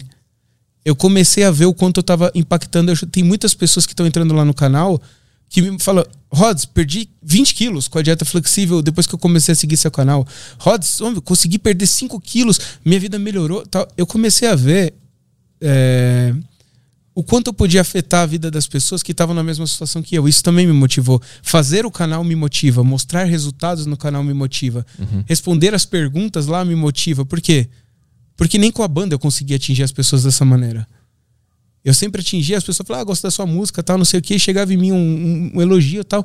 Mas mudar, de fato, a vida de pessoas, tipo assim, tinha, tinha gente perdida ali, perdida. Eu via o olhar da pessoa que me mandou um vídeo, por exemplo, que nem o meu antigamente. Sim. E eu sentia uhum. necessidade, eu não sei se tem a ver com algo espiritual, não sei. Eu sentia necessidade, mano, eu vou fazer isso, vou mostrar, e isso pode gerar uma, uma reação em cadeia. É. Foi o que eu falei, o Arones não sabe quanto ele afeta a vida das pessoas. Tem aquela pessoa quietinha que assiste o vídeo do cara, que não comenta, que só dá uma curtidinha ali, mas que mudou a vida. Sim. É que eu sou um exemplo que chegou nele que mudou minha vida, que ele viu na prática. Sim, porque tu fez o um vídeo, tu, mas, tu foi é, pra internet. Mas quantas uhum. pessoas, por exemplo, a, a, minha esposa ela começou a fazer o projeto esse ano. Ela teve uma engorda, principalmente por causa da doença, uso muito grande de corticoides, ela ficou numa num período hormonal, ela, ela fica induzida, ela zera testosterona e, e todos os outros hormônios do corpo para se manter numa. Ela está curada, mas ela precisa ficar numa tipo uma quarentena para evitar que tenha qualquer complicação. Uhum. Então isso mexe muito com o quadro hormonal. Ela passou por retirada de catéter e tal, então ela não tinha conseguido focar na dieta ainda. Uhum. Ela começou a dieta flexível faz duas semanas, ela já perdeu mais de 8 quilos. Então, assim, até, o, até foi o que eu falei para ela. Ela não quer aparecer muito. Eu falei assim: quer? É, você não vai aparecer agora. Mais para frente, você vai mostrar que uma pessoa que superou um câncer é e vai perder tanto peso e vai mostrar o resultado final. Isso motiva pessoas. Isso uhum. faz a diferença. No dia a dia, não importa se a pessoa é rica, pobre, se a pessoa, ela, a pessoa, todo mundo tem. A vida é uma dualidade. Se você reparar, a gente está sempre brigando contra o mal que está dentro da gente, a gente está sempre equilibrando as coisas, bem e mal, é, tristeza e alegria. E no final das contas, o que importa é o que você entrega. Então, se a gente entregar coisa boa, vibrar numa energia boa, isso retorna pra gente de forma boa. Uhum. Então, o canal, ele vai além do que eu, do que eu tô fazendo por mim. Ele tá sendo um espelho para quem precisa mudar. E isso realmente me motiva. Eu não ganho nada com o canal. A minha intenção não é nem essa. Eu até falei, ó, meu, eu tô aqui todos os dias e eu respondo todas as perguntas que o pessoal manda lá, porque e, e, e, isso me traz algo? Traz só coisa de energia boa. Tem horas que eu tô no meio do trampo lá, trabalhando com um monte de coisa, eu paro para responder pessoas e aquilo me renova. Uhum. Eu falo, cara, fazer o bem é, é uma das coisas que a gente deveria fazer por essência, não por obrigação. É por isso que eu te trouxe aqui, inclusive, porque alguém me marcou em algum post Sim. teu, né? E aí falaram, ah, leva. Tu tinha que ir na deriva, alguma coisa assim, né? Sim, sim. Aí eu, eu cliquei no teu perfil, eu já eu vi, é um cara que se transformou. Eu nem vi vídeo, nem eu nem li nada, eu só vi, tipo, os primeiros posts, esse cara passou por uma transformação foda, vem. Vamos marcar. E foi sensacional e, e, e, isso, porque assim, é, a pessoa, eu nem conheço a pessoa que é, é não tem nem foto o perfil da pessoa. Uhum. E, e, assim, um monte de gente começou a compartilhar meu conteúdo e começa a che chegar gente lá no canal do nada. E algumas pessoas chegam em mim e falam: eu tenho que perder 10 quilos em dois dias. Tipo, tem umas perguntas assim, que é foda. Fala, mano, Como eu tipo, faço? diarreia. Não, É. não tem como. Corta assim. uma É, perna, fala. Corta uma perna, você vai perder. tipo assim, aqui eu vou postando. é, porque assim, não é qualquer pessoa que vai ter essa motivação. A pessoa tem que querer perder peso, a pessoa tem. É o que você falou. A pessoa tem que desenvolver um mental pra saber que aquilo é benéfico pra ela, mesmo É. sem ver um resultado instantâneo. Por exemplo, você tem uma puta estrutura foda pra pra chegar no objetivo que você fala aí, que você já chegou antes, que eu já vi um monte de foto. Mas tipo assim, qual é a sua motivação pra isso? Você já chegou lá? Quando a gente chega lá, quando eu fiquei magro mesmo, eu falei assim, tá, legal, fiquei magro, tô com 88 quilos, tô com a barriga seca, tô com definição corporal aparecendo. E daí? Você percebe que isso, todo mundo busca isso, até quem tá acima do peso, mas você percebe que isso não acrescenta em nada. Tipo, é uma fase que você tá, porque você não, Pra você se manter daquela forma, você tem que se alimentar daquela forma. Pra você evoluir, você tem que se alimentar. Então, você tem que entender que a motivação não vai ter todo dia, mas se você tiver determinação, você vai Sim. simplesmente nem pensa. Fala assim, ó, eu acho que é legal. Muitas vezes eu, eu falo para umas pessoas no canal assim, cara, faz o seguinte: cria objetivos curtos. Não faz coisa muito longa. Fala, ó, cara, desse mês até esse mês eu vou fazer dieta flexível, vou treinar, vou chegar nesse objetivo, vou perder 5 quilos, vou perder 6 quilos. Quando- depois você traça outro objetivo. Porque objetivos curtos a gente cumpre. Se você coloca um negócio muito perder de vista, você vai se perder no meio, porque a vida ela não é condicionada para você ter é, essa, essa facilidade. É alto e baixo. Sim. Ah, um dia sua avó fica doente, morre seu cachorro, você- meu, te quebra. Um dia tu acorda mal, treina mal, e aí, aí é isso. Vai começar Vai a se rolando. perder. É, É. é. Inclusive, no meu podcast, eu tenho um podcast solo, né? Que é o podcast. Saco Cheio. E um cara mandou um e-mail, inclusive, pra mim, que ele disse que ele, ele, tava com esse problema de obesidade, e ele tentava treinar algumas vezes, e não conseguia, porque não tinha motivação. E aí ele nunca conseguia manter o, o ritmo. Aí ele, ele me perguntou, da onde tu tira a motivação? Ah, eu falei, cara, não, não, não tiro de nenhum lugar. Não tem motivação. Não existe motivação. Eu falei pra ele, eu aprendi a gostar daquela dor que acontece quando eu tô me exercitando. E vira um estilo de vida. Né? Então, mas uma coisa que é curiosa também é, é, por exemplo, quando uma pessoa vai para esse estilo de vida, essa mudança, tá? Ela tem que se alimentar de todas as formas possíveis de conteúdos dessa forma. Então, vou te dar um exemplo. O que que eu fazia? Eu, quando eu tava muito obeso, eu assistia programas culinários, Uhum. É, inutilidades. Geral, você chega atrasado, você chega cansado do trampo, você quer ver o quê? Você vai assistir Einstein falando da teoria da relatividade? Não, você vai ver Luciana Gimenez, BBB. Você quer distrair a cabeça porque você pensou o dia inteiro, você tá destruído, você quer algum entretenimento, tá? Dopamina. Dopamina. É, e aí você vai pegar, vai pedir um iFood, vai se entupir de comida e vai dormir. É isso que você faz. Quando você quer mudar de fato de estilo de vida, por exemplo, eu comecei a assistir, assistir todos os vídeos do Gabriel Aronês. Eu comecei a assistir fisiculturistas, eu comecei a estudar um pouco sobre alimentação. Eu comecei a ver os vídeos do Caio Botura também. Eu comecei a me alimentar de conteúdos que tinham a ver com o que eu queria ser. Uhum. Então, por isso que o, o- o duplo desafio que eu criei tem a ver com isso. Porque as pessoas entram lá, por exemplo, como eu trabalho no horário comercial, numa empresa normal, eu tenho que acordar às 5 e meia da manhã para fazer exercício. Senão eu não vou conseguir. À noite eu tô dormindo cedo, porque eu acordo cedo para trampar também. Então eu comecei a acordar às 5 e meia da manhã. Então as pessoas, tem pessoas que abrem o meu history lá e falam assim: nossa, eu não ia malhar por sua causa, porque eu vi esse history de você fazendo isso, eu tô indo malhar. E isso é uma coisa que me alegra muito. Então você acompanhar canais focados naquilo te dá motivação. Sim. Isso pode ser uma dose de motivação diária. Isso é um dos motivos porque, pelo qual eu posto. Eu não precisava postar. Eu precisava fazer o que eu faço pra mim. Eu sei o benefício que me traz. Por que, que eu tô fazendo isso? Porque eu sei que atinge alguém. Uhum. Então muitas pessoas querem mudar de estilo de vida, mas mantendo os mesmos hábitos É. antigos. E é aí que você cai na armadilha. Porque é muito mais tentador você ficar sentado no sofá comendo Big Mac. É. Pra, você tem que quebrar a roda. Aquela história. Se você não quebrar os seus hábitos antigos, você não muda. E são hábitos que as pessoas nem sabem que elas têm. Tipo assim, eu acho que um hábito muito ruim é ficar no Instagram, sentado assim, rolando o feed, assim. É um vício. Isso é um hábito horroroso. Porque Porque tu podia estar usando aquele tempo pra ver tanta podia estar coisa. fazendo uma esteira fazendo isso. É, ou simplesmente assistindo um vídeo sobre alguém, sobre algum cara que se exercita, um cara que descobriu não sei o quê. Tu podia estar lendo, ou tu podia estar Histórias. simplesmente olhando pro, pro céu, pensando no que tu quer fazer da tua vida. Mas tu tá Sim. lá alimentando tua mente com dopamina de graça e rápida ali. Isso é horrível. É. Isso é uma das piores coisas que, que existe pro ser humano moderno hoje de que a gente tem internet, não sei o quê. É esse negócio de Instagram, de ficar no celular, algoritmo, feed que atualiza a E cada se momento. comparando a pessoas do Isso Instagram. pra caralho também. Caralho, mano, você olha aquilo lá e fala, mano, não é real. Eu sigo, eu, eu sigo pessoas que eu considero bonitas pra me inspirar. Então, por exemplo, eu tenho uma brincadeira lá no canal, até o projeto Ragnarok, que eu falo assim: ah, eu sou o Thor gordo. Eu tenho até um vídeo que eu postei, que é assim, mostrando eu gordão, com o cabelo solto. Eu tava parecido com o Fat Thor do filme. Eu não sei Naquela- quem é. sei. eu- Vê se tu acha aí o- o, o- esse cara aí. É, o, o, o- Thor, no, no filme do Avengers. Ah, sim, que ele, tá, ele larga, ele, chuta o balde, eu fica, tava- bota um- ele. ó, quer ver? Fat Story é bom. Ó, entra aí no. Tem um vídeo aí. Quer ver, ó? Vai descendo. Pera aí, deixa eu ver se é aí no IGTV. O que Ah, acontece? não, é no Rios. Vai no Rios ali em cima, ó.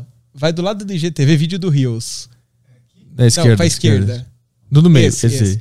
Vai descendo, vai ter bem na cara aí, eu, eu e o Thor junto, quer ver, ó? O que, que era que acontecia Vai- no filme que ele largava? Ali, olha, é Pera aí. possível. Esse aí, né? É possível. Não, não, é outro. Pera aí. Deixa eu ver se eu. Ali, ali na direita, ali embaixo. Esse. Aí, eu tô comparando aí. Eu faço até essa brincadeira. Fat. Por quê? Porque eu tenho algumas inspirações que me fazem querer chegar naquele resultado. Não significa que eu me acho parecido. Só Aham. que porque é surreal você querer.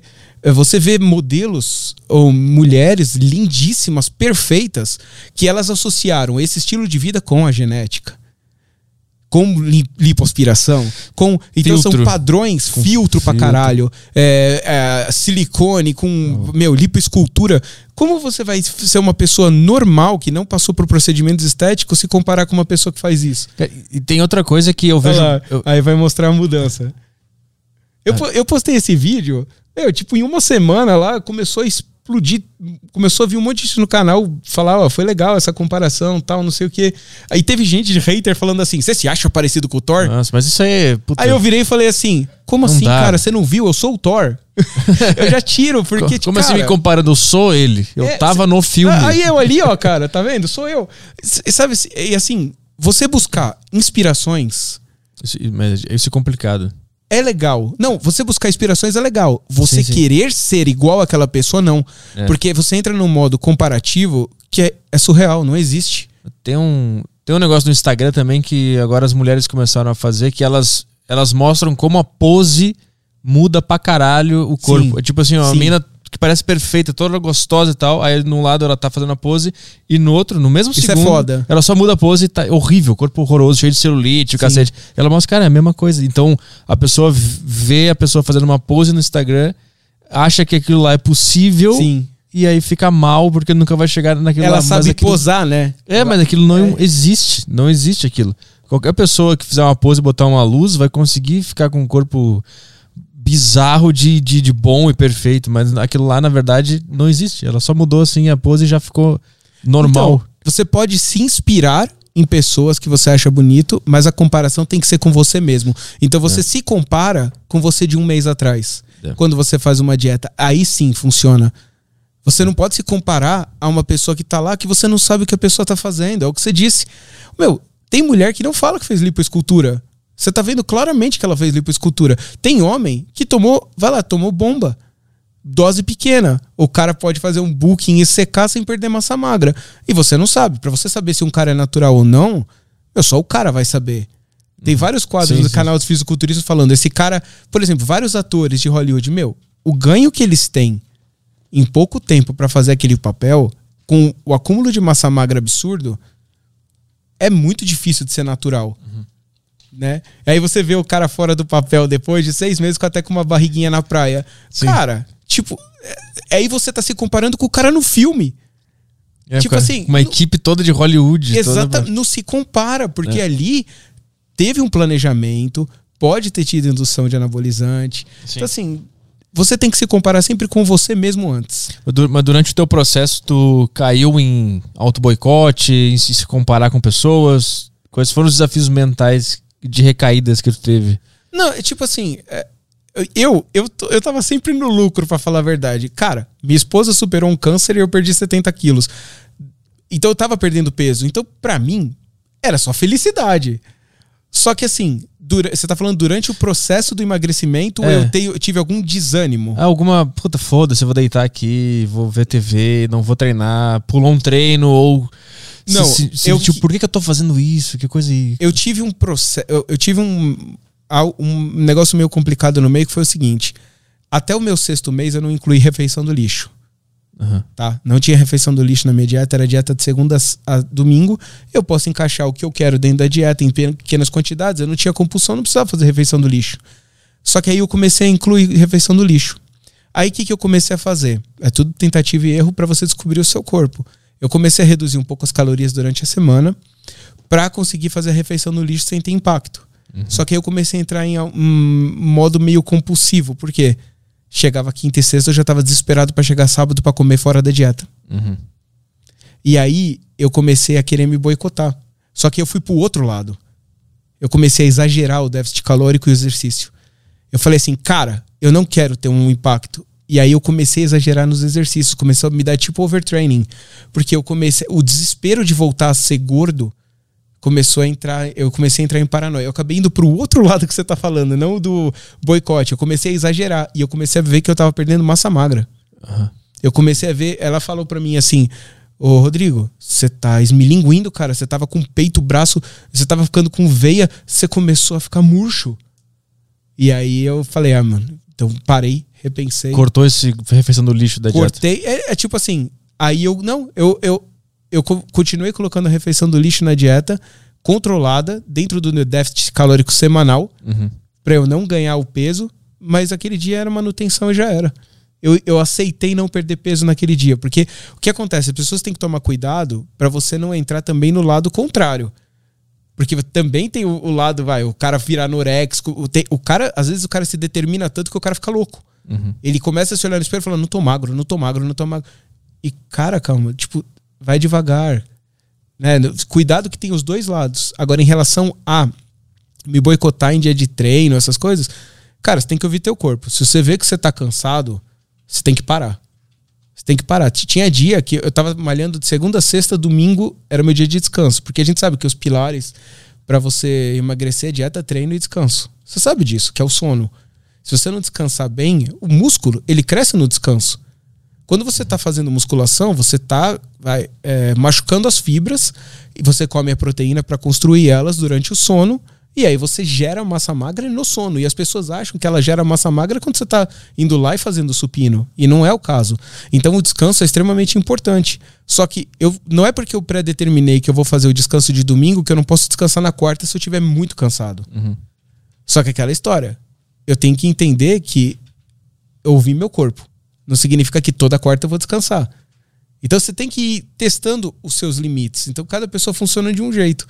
Eu nunca senti necessidade de furar treino por, por desleixo, assim. Entendi. Eu, eu foquei tanto, assim, eu, eu acho que eu consegui girar o meu mental. Tipo assim, os dias que eu percebia, tá? Acordava. Tipo, eu, esses dias eu postei até lá no, no history que eu, eu fui pisar no chão e minha perna falhou e era leg day. Eu falei, mano, eu não, não vou conseguir fazer. Aí o que, que eu fiz? Ah, eu vou descer e eu vou fazer um exercíciozinho só, tipo, empurrando o pezinho devagar tal. Eu engano a minha própria mente para eu conseguir fazer. Uhum. Isso funciona para mim. Quando eu vou, eu já vi, eu esquentei, comecei a suar, vou lá e triplico a carga. Uhum. Então tu eu conseguiu manter constância todos esses anos, desde todos. o início do procedimento. Foi o que eu te falei, até quando eu viajei, eu malhei Sim. todos os dias na academia todos os dias. Tanto é que eu fui num hotel lá, lá em Gramado, tinha um hotel que minha esposa tinha reservado, que era o Serrano. E lá foi bem na época que o Covid começou a pegar. Eu não sabia quando a gente tinha reservado, ela tinha feito de surpresa, eu não sabia. Uhum. E cara, os caras não queriam abrir academia. Aí eu cheguei, troquei ideia, falei, ó, eu acordo 5 horas da manhã se precisar. É, não tem como abrir uma hora, pelo menos uma hora, uma hora e meia para eu fazer.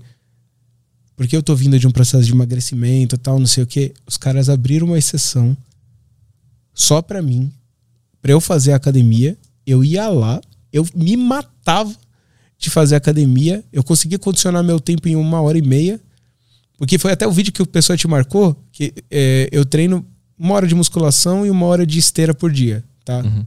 E as pessoas falam, ah, você só emagreceu porque você fez exercício. Eu falei, lógico, mas não foi desde o primeiro dia.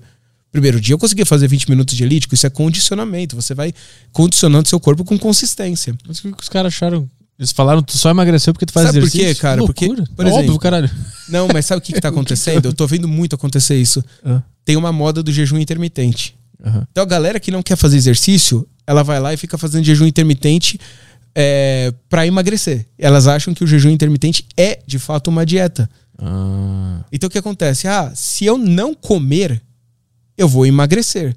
Aí tem aqueles, ah, eu não posso abrir a janela com carboidrato. Ah, cada vez, aí a pessoa vai lá, faz jejum de 48 horas, 36 horas. Eu faço jejum intermitente, só que eu faço para concentrar mais quantidade de alimento numa janela menor só. Então, por exemplo, eu parei de comer ontem, 8 horas da noite. Pulo meu café da manhã, eu vou comer o dobro no almoço. Porque Sim. eu peguei os macros do, do café da manhã e joguei no almoço. sim. Isso é jejum intermitente. Você conseguiu otimizar a sua dieta. As pessoas geram déficit através do tempo no jejum intermitente. Só que elas fazem isso, muitas que chegam no meu canal, porque elas não querem fazer exercício. Cara, eu não sabia que tinha agora essa rixa de jejum contra exercício. Mano, não, Cara. assim, tem muito. É, Mas por quê? Se a pessoa não tá comendo, da onde ela vai tirar energia pra fazer exercício? Sim, é muito louco, cara, falar tu só emagreceu porque tu faz exercício. Então, e aí o que acontece? No começo que você faz jejum, vai funcionar. Sim. Lógico que vai. Qualquer dieta que você fizer no começo, que você tiver privação de alimento e você não controla os macros, você pode fazer um déficit exagerado e aí você entra num platô. Aí as pessoas falam: como eu saio do platô do jejum intermitente? Come. Então, assim, antes de você aprender a não comer, você tem que aprender a comer. Aham.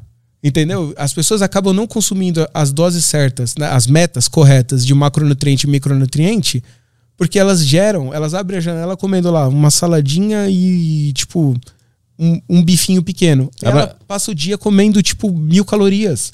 Aham. Abre a janela que tu diz é o quê? É quando É, a primeira refeição falam. depois do jejum. Isso. Entendi. Aí falando, não pode usar carboidrato. É isso aí que quebra. Aí começa a ter um monte de pergunta no canal. O Gabriel recebeu um monte. Eu vi, eu rachei o bico ele respondendo. Ah, eu posso comer tal coisa pra abrir a janela? Isso aqui quebra jejum? Tanto faz se quebra jejum ou não. Entendeu? O problema, o jejum não é o que vai te emagrecer, é o saldo calórico no final do dia de você é, estar em déficit calórico. Uhum. Você pode fazer jejum o dia inteiro. Se você comer mais do que você gasta, você vai engordar. Sim. É isso que as pessoas têm que entender. Só que acontece, as pessoas elas querem é, um método mágico. Ah, tá. é, eu comecei a fazer o jejum na janela tal, tal. Isso me emagrece. Vai te emagrecer por causa disso, que você não sabe. Ah, tá. Começou a não funcionar. Vou aumentar a janela, vou aumentar a janela. Meu, eu já vi pessoas tentando ficar mais de 48 horas sem comer, cara. Cara, eu já Quando vi um vídeo que o cara ficou uma semana, eu acho. Tem um vídeo, já viu? Então, o cara ficou uma não. semana sem comer. Não, mas eu não duvido, cara, porque aí eu comecei a receber muita gente no canal mandando perguntas, falar, ó, eu tô sem comer há 48 horas.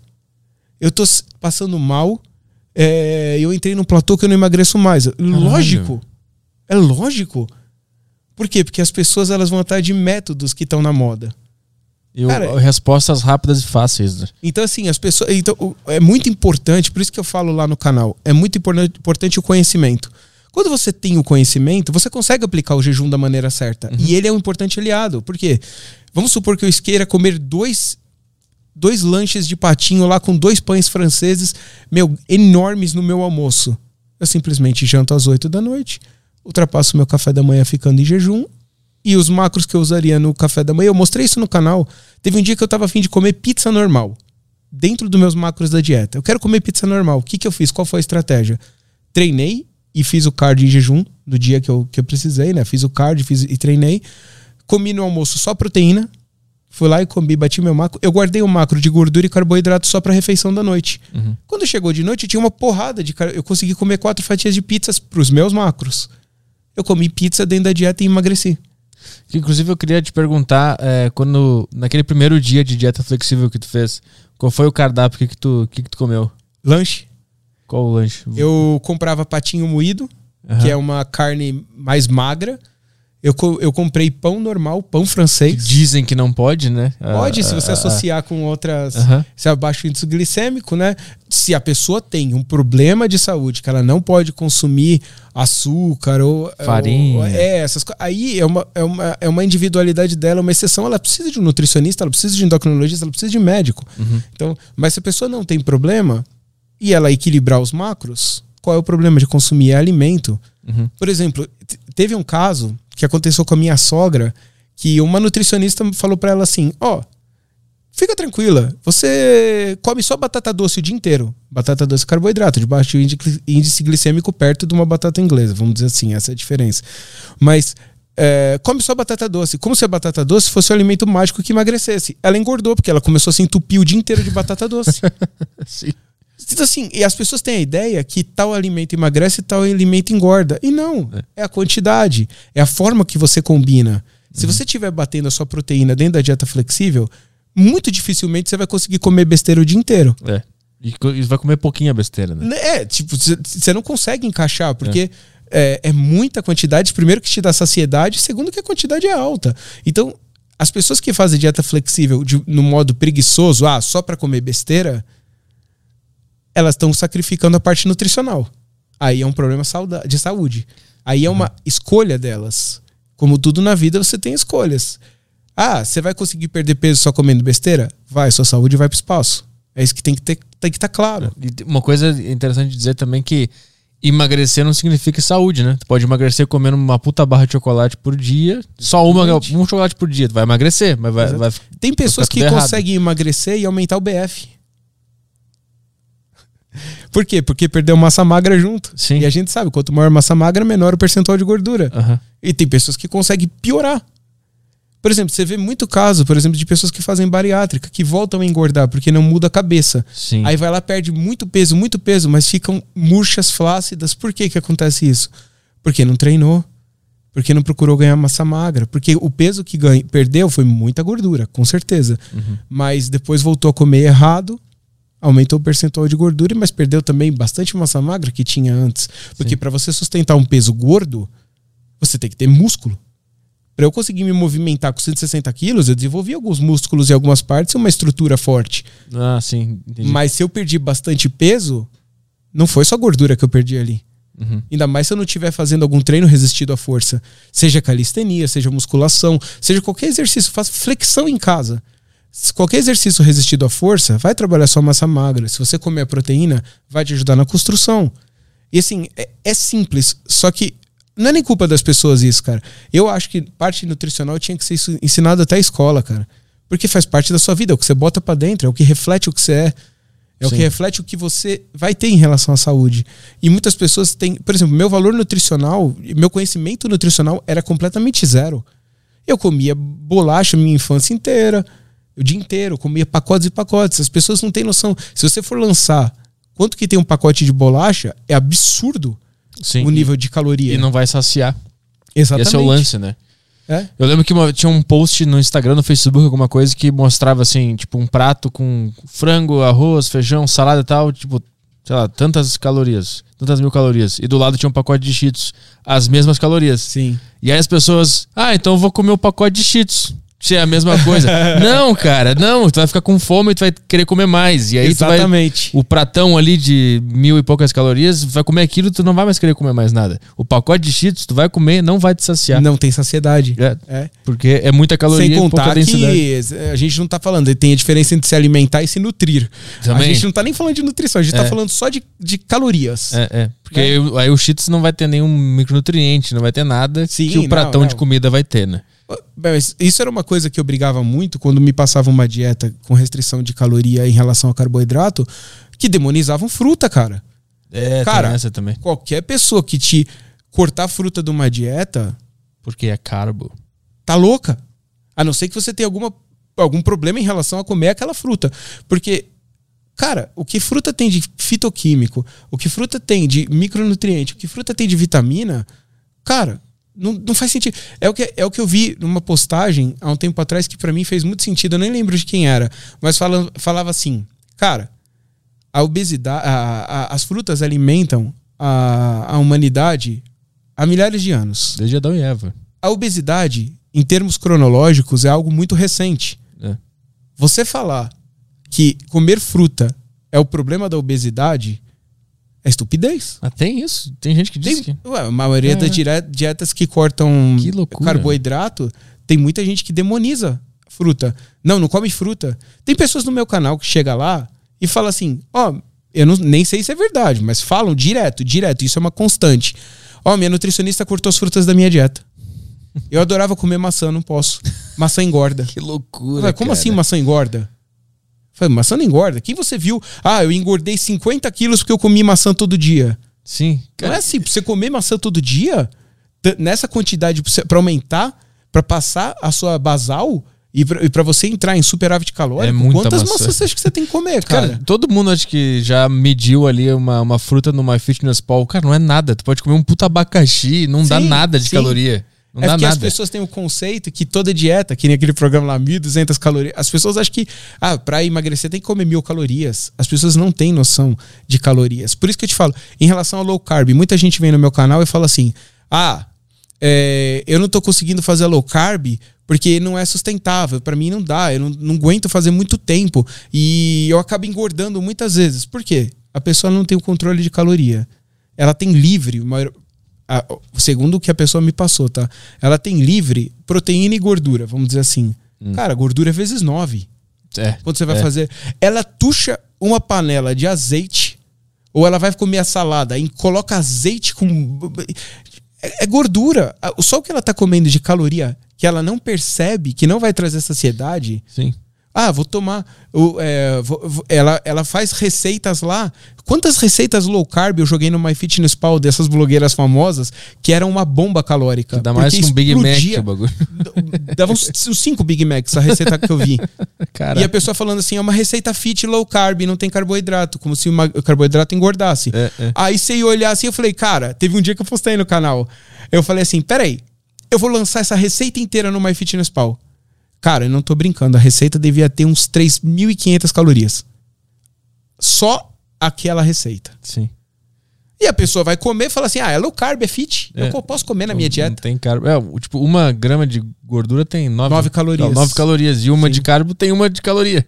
Não, uma de carbo tem quatro. Isso tem quatro, que nem a proteína, né? A carbo e proteína tem quatro. Isso, isso. O Então- álcool, que é um macronutriente que muita gente não sabe, ele é vezes 7. Só que aí é, é outra parada. Quando você toma álcool, quem malha pode prejudicar a massa magra. Tem vários estudos sobre isso e tal. Eu não incluo álcool na minha dieta de forma nenhuma porque eu não tinha o consumo. Cara, se eu fui extremista com comida, imagina se eu bebesse algo todo dia. Ah, Tu não, tu não bebia nem na tua época- que tava solto? Não. Eu, eu- hoje em dia eu adiciono, às vezes, dentro da dieta ou nos meus dias fora da dieta, eu gosto de tomar vinho. Isso é Mas, eu, eu- cara, sabe por que também não bebia? Era medo. Meu lado hipocondríaco de novo. Mas eu tinha gordura no fígado gravíssima. Por causa da obesidade. Aham. nos Que meus que é exames. Gordura no fígado. Gordura no fígado, estatose hepática. Por causa de tanta gordura, gordura, gordura, meu fígado tava indo pro espaço. Ah. Tipo, não tem pra onde ir, vai pro fígado ou porque ele tem alguma. É, ele, o, o- o gordura visceral. O meu fígado era um fígado gordo, começou a não funcionar direito. Aham. Por causa do nível de gordura que eu consumia. Isso acontece, isso pode virar cirrose, por exemplo. Uhum. É, é, é- é- é similar a uma pessoa que bebe, vamos dizer assim. E eu imaginei, se eu jogar álcool aí em cima, vai dar merda. Sim. Então eu fiquei com medo. Eu falei, cara, eu- então eu evitava a bebida porque eu já sabia que eu ia. Eu podia ir pro saco, né? Sim, sim. Então eu já eu- automaticamente eu já não tinha esse hábito de beber. Aham. E outra coisa, eu era viciado em Coca-Cola. Eu não trocava Coca-Cola por nada. Esse era o. Ah, não tomava água. Não tomava Não- água. Ah, esse é um bom ponto. Cara, eu, eu tomo. Hoje, ah, o meu cálculo de água de- daria uns 4 litros, tá? Por aí. Eu tomo 6. Eu adoro tomar água. Fui condicionando o corpo a tomar água porque a água é extremamente importante no processo de emagrecimento. E eu só tomava coca. Eu, ach, eu dizia pra minha esposa: Ó, água enferruja, eu não tomo água. Eu achava isso legal. eu só tomava coca. Então, assim, é- era absurdo. Então, assim, não tinha nem espaço pra eu tomar bebida. Era só Coca-Cola, Coca-Cola, Coca-Cola. O teu maior vício era Coca nessa época? Era Coca e fast food. Fast food. Puta, É. fast food é foda eu não também, comi né? McDonald's, não porque eu não quis. Eu posso encaixar dentro da dieta. Eu consigo. Mas já comeu Mas o depois? cheiro, cara. É cara, horrível. Cara, o que acontece? Eu tinha um vício em McDonald's absurdo. Era uma coisa assim, tipo, eu tomava, eu comia McDonald's todo dia. Todo, mas era assim, uma coisa absurda. Pedia delivery ou ia até o McDonald's? Os dois. Chegou um ponto que eu tava num, num nível de obesidade tão grande que eu contei pra minha esposa. Eu fiquei bravo com ela porque ela não foi buscar o iFood lá embaixo pra mim, que eu achava um absurdo eu ter que fazer esse esforço de pegar, descer de elevador e pegar com o motoboy um iFood. Porque era muito cansativo pra mim. Olha o nível que eu cheguei, cara. Caralho. Eu cheguei num nível absurdo. E eu pedia McDonald's todo dia. E eu achava aquilo, cara, mano, McDonald's não tem coisa melhor tal. Depois que eu comecei a emagrecer, você percebe como é um vício. Depois que eu comecei a emagrecer, o cheiro do McDonald's começou a me enjoar. O gosto do McDonald's não era mais igual. Como que isso não era, isso é surreal pra mim, porque eu amava aquilo. Mas eu tava é, aqui é vício. E também acho que acho que a gente foi condicionado quando a gente era criança a curtir o McDonald's como uma festa, um negócio. Eu acho que tem muito Não, disso é, no cara, sabor. Tem o prazer. Você vai atrás do prazer. Mas eu acho que o prazer, porque quando tu se limpou, eu, eu tenho isso também. Eu, eu, eu comia McDonald's quando era criança, aí depois eu parei porque eu gostei de ir na academia e tal, curtia esse, esse mundo, eu parei de comer McDonald's totalmente. E eu lembro que em algum momento da minha vida eu fui comer de novo. Achei uma bosta, Uhum. horrível. Eu acho que quando tu se limpa das influências do marketing no McDonald's, Sim, de sim. todo esse negócio, aí tu vê a real, tu sente o cheiro real do negócio. Tu vê o que, que era que tu tava comendo de verdade. Era um veneno horroroso aquilo lá. Sim, cara. E tipo assim, quando eu sinto o cheiro, me dá ânsia de vômito. Olha que coisa. Eu consigo comer um madeiro, eu consigo comer uns outros lanches. Eu, eu, eu gosto muito do lanche caseiro que eu faço. Sim. Eu não deixei de comer lanche nem um dia. Teve um dia que eu pedi lanche do madeiro dentro da minha dieta tal. Que eu, que eu acho que é natural, né? Eles usam coisas naturais. Primeiro que eu acho legal a postura do Madeiro. Eles botam a tabela nutricional. É um, do- um dos poucos restaurantes que fazem isso. Então você consegue lançar de acordo com a tabela nutricional. Ah, sim. Uhum. A maioria não faz isso. Mas acho que é obrigatório. Eu lembro que o McDonald's, inclusive, eles foram obrigados a botar naqueles papeizinhos que Mas fica... vai procurar, cara. Eu não acho lugar nenhum quando eu vou num, num restaurante a tabela nutricional. Ah, é? Eu lembro que... Lembra das bandejinhas que vinha com as coisas Ah, não, isso brincar? sim. é. Atrás o tinha. McDo- o México McDonald's tem também. É, eu, eu acho que é uma lei, que todo mundo tem que, tem que Cara, botar. mas então, eu, eu fui em várias lanchonetes que eu fui procurar porque eu tava lançando. Não achei. E eu acho também que o lance do McDonald's, a caloria, obviamente, ela é muito alta, mas a, não é nada de verdade ali. Eu acho, que- eu acho que o É, bife não. do Madeira é um bife de verdade. É, não, ali é hambúrguer mesmo. Então, É- o do McDonald's é. Eu não é um- sei, cara, eu não sei. é uma Eu- loucura. Falam tanto. Tem. tem- Lembra que dia que era lesma? Então, não, falar que era minhoca, carne de minhoca, né? Isso, isso. Então, fa- falaram que a batata frita é feita com o resto de. Cara, é que assim. gente- também tem a teoria da conspiração. Sim, sim. A gente não sabe o que, que é verdade. Mas não é de verdade. Aquela carne. Mas, cara, é, é aquela história. Como que você vai comer, por exemplo, teve um lanche do McDonald's que eu comia lá que tinha duas carnes. Eu não lembro qual que era. Duas carnes, grandes. Duas É, minhocas. cara, eu como um lanche de patinho com a mesma dosagem de carne, com a mesma gramatura, vai, você vai lá com 200, 200 gramas de proteína, vamos dizer assim. Como que eu não consigo comer mais nada e o do McDonald's, da- dali a meia hora, eu consigo comer uns três? É, até da fome, né? Logo Ué, depois como da que fome. uma proteína não me dá saciedade, cara? Inclusive, a, a, a minha Entendeu? namorada, ela. Eu, eu botei ela na- nesse mundo de dieta, de exercício e tal. E fazia muito tempo que ela não comia McDonald's. Um dia ela resolveu comer, porque ela, não, Hum. ela deu fome, deu uma ânsia, sei lá, que ela, que ela comeu o McDonald's. E ela passou mal Puta. a noite inteira porque ela comeu Aconteceu McDonald's. comigo um- um- um- uma vez que eu fiquei um tempo sem comer, eu nem, tinha emagrecido ainda. Um tempinho sem comer, pedi McDonald's, mano, uma semana zoado. É, é. Zoado. Então, assim, é, não dá pra saber, né, cara? Tu imagina como é que o teu corpo tava pra ele ter se acostumado a uma coisa que te faz mal quando tá saudável. Olha Exato, que eu loucura. amava. É tipo assim, eu contava as horas pra comer. E era fast food, assim, hum, cara, e, e que- o que acontece? Cada vez era maior quantidade. É isso que é impressionante. O seu, a- chega uma hora que o seu corpo não basta aquela quantidade. Não basta pedir três lanches, eu tenho que pedir três lanches e duas batatas. Não basta pedir mais duas batatas, tem que ter o nuggets. E o refrigerante. E, não, refrigerante, eu te. Ah, é uma coisa que eu ficava muito puto que eu falava pra minha esposa ali. Eu falava assim: se não tiver coca, eu não como. Aí eu tinha que sair e comprar coca se eu não tinha em casa. Caralho. Então, assim, eu cheguei em níveis de compulsão alimentar e, e- e vício em comida, que é um vício, né? Tem até estudos mostrando que a região do cérebro que é afetada, o vício de açúcar e de, e de comida nesse nível é o mesmo da cocaína. É a região que é a, Uhum. que é afetada. Então, assim, eu senti na pele esse vício, assim, porque quando eu cortava, era sintomas de abstinência, uma irritabilidade fora do normal, uma. Eu não dormia, eu não conseguia dormir pela ausência da Coca-Cola. Cara, mas tu descobriu que tu não podia cortar de vez também a coca, né? Tu tinha que diminuir a quantidade até conseguir zerar. Mas eu conseguia cortar de vez. Tu conseguiu? Me conscientizando, primeiro, quando eu, eu acertei a alimentação através da flexível, eu não cortei o carboidrato de vez. Então já foi uma evolução, porque antes eu cortava a coca e o carboidrato. Eu fazia low carb, eu fazia esse tipo de dieta, tal, eu achava, eu acreditava nos mitos, tal. Então o que acontecia? Eu cortava tudo. Pá, pá, pá, pá, pá. Às vezes não, eu mantive lá um pãozinho francês, eu mantinha um macarrão. Eu come- Só que eu comecei, o que acontece? Uma coisa que eu acho muito legal quando você está entendendo a dieta que você está fazendo. Você automaticamente você acaba migrando pro saudável. Vou te dar um exemplo. Hoje eu posso comer besteira dentro da flexível que eu sei como equilibrar os macros para comer besteira o dia inteiro se eu quiser, tá? Eu consigo fazer de uma maneira, ah, eu boto, por exemplo, eu boto aqui um, um, um doce com whey. Eu sei que eu tô comendo proteína, eu tô comendo gordura que não é boa, mas eu tô comendo carboidrato, eu tô equilibrando as refeições. Então eu conseguiria. Não, cara, eu gosto. Eu gosto sinceramente de comer uma batata doce e frango muitas vezes, que eu faço lá na air fry. Eu gosto de comer salada porque eu sei que aquela fibra vai me dar saciedade, eu não vou passar tanta fome no déficit calórico. Eu, eu mesmo, eh, um cara que veio do McDonald's e de 4 litros de coca por dia, gosta de verdade de comer comida saudável. Mas isso, o maior erro das pessoas é fazer isso, no- essa mudança de domingo para segunda. Você não vai gostar. Você tá comendo, você tá viciado em comer pizza todo domingo à noite com Coca-Cola tal. Na segunda-feira você vai comer frango e salada? Quanto tempo vai durar uma dieta que você não come o que você gosta? É por isso que eu te perguntei, tu, tu reduziu aos poucos ou tu conseguiu cortar a Coca-Cola do nada? A Coca-Cola em si, eu mudei para refrigerante zero.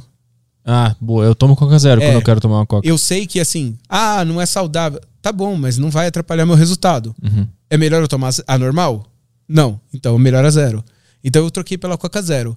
Só que é curioso, porque o que faz falta pra você é o açúcar. Aham. Então o que acontece? Pra eu tomar 4 litros, eu não consegui tomar 4 litros da zero, entendeu? A zero eu conseguia tomar um copo, no máximo 600 ml. Então isso já foi uma redução. Só que o que acontece? Eu, come... eu não cortei pão. Então eu tinha pequenos prazeres na dieta. Depois de eu comer meu. Eu ia lá e fazia, por exemplo, macarrão com um filé.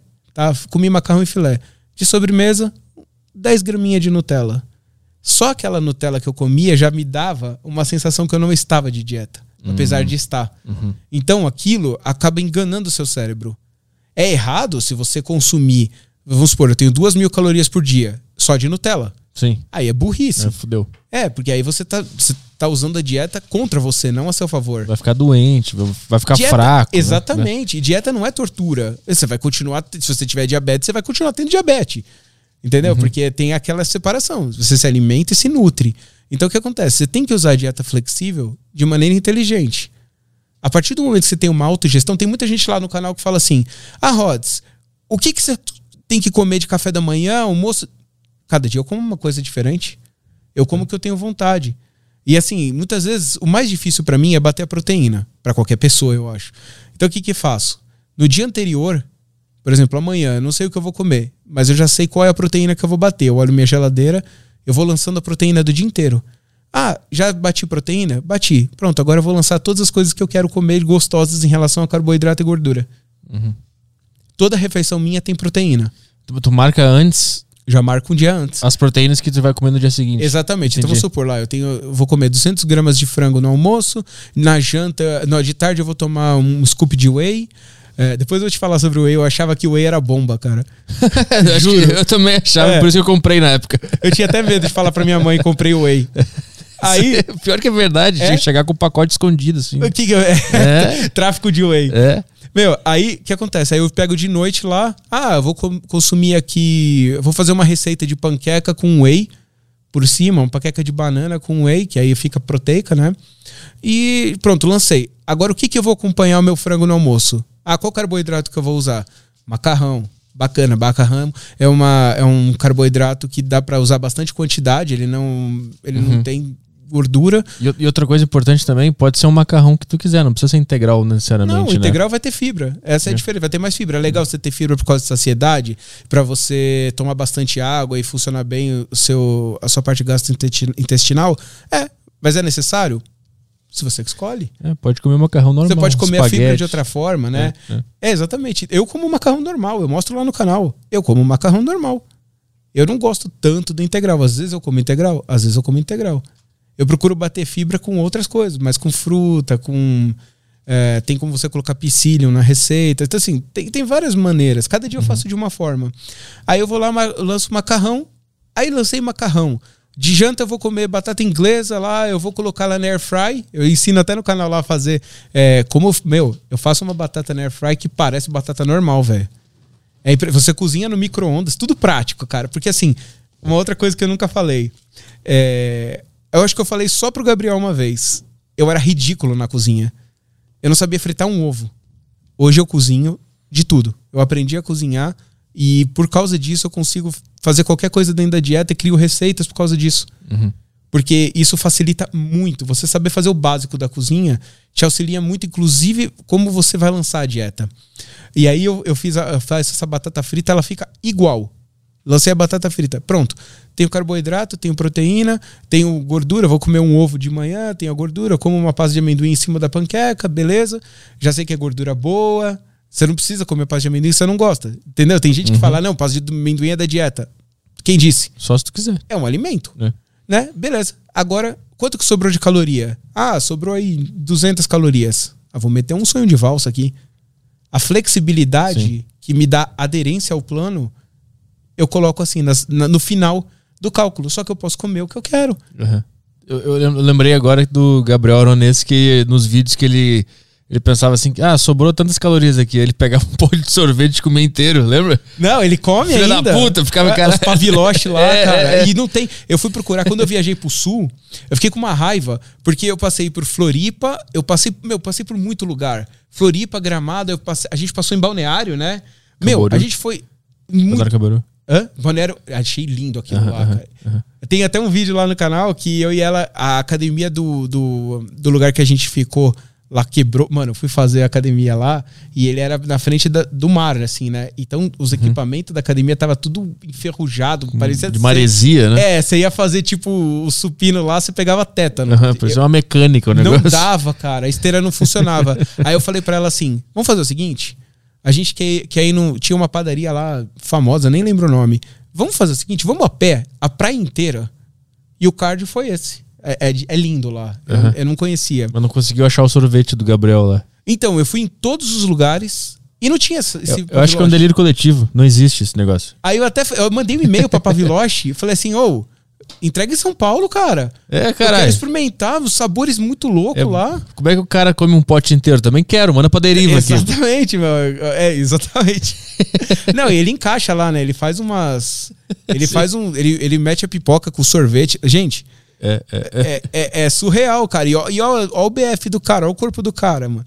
É, é- isso, pra mim, foi um tapa na cara. Do tipo assim, cara, eu não preciso sofrer. Você, você tá em déficit calórico, não é fácil. Mesmo a dieta flexível não é fácil de fazer. Você precisa ter uma força mental legal. Só que, cara, é melhor fazer isso sendo feliz ou sendo triste. Cara, você não precisa sofrer absurdo que nem você sofre pra fazer uma dieta. É. Uma dieta pode ser prazerosa, sim. Inclusive, uma coisa que eu aprendi, cara, isso é uma coisa muito engraçada. Chegou um período que eu comia besteira todo dia. E tudo que é constante da mesma forma vai perdendo a graça. Então, assim, chegou uma hora que comer o McDonald's não era tão gostoso. Era rotina. Comer a pizza não era tão gostoso. Olha que engraçado.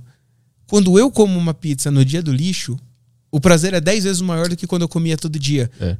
Porque aquilo realmente, primeiro, eu merecia aquilo. Eu treinei a semana inteira, eu calculei ela dentro dos meus macros. Ou aquilo, vamos supor, é um aniversário. Sim. Meu, é outra coisa, cara. Se a dieta flexível, você não precisa ser um atleta, cara. É uma pessoa normal. Você tem um aniversário? Come. Dia seguinte você tá na dieta. O que, se você ficar seis dias na dieta e um fora, você vai ter um resultado melhor do que você não fazer dieta. É, é. É simples. Quando é eu- conta de mais e menos. Quando eu escolho o dia da pizza, eu nem conto nada. Eu só Não. como a pizza e como inteira e foda-se. Dia seguinte tô de volta. Exatamente. E isso, e isso vai atrapalhar seu resultado? Você vai emagrecer um dia menos. É, 0,5%. Só que, claro, 5%. o cuidado que você tem que tomar. Se a pessoa consegue ferrar todo o déficit calórico da semana, ela não vai emagrecer. Então, Sim, a partir do sim. momento que você inclui uma refeição do lixo, o déficit semanal conta muito. Uhum. Então vamos supor, a pessoa tá lá. Eu tenho até um gráfico que mostra isso, como uma pessoa pode prejudicar a dieta inteira num final de semana. Cara, se ela fizer dieta de segunda a quinta, perdendo lá, criando um déficit de 500 calorias por dia, tá lá, tá lá, fazendo lá 500, 500, 500, 500, vai no final de semana, come 3 mil calorias num, e no domingo vai lá e come 3 mil calorias, Fudeu. Ela não vai ter resultado. Uhum. Mas com a dieta flexível você sabe por que, que você não está tendo resultado. A partir do momento que você controla as calorias. Uhum. Então você já sabe qual é o ponto que você tem que melhorar. Agora imagina uma pessoa cega sobre consumo de caloria e macronutriente. Ela não sabe o que ela está errando.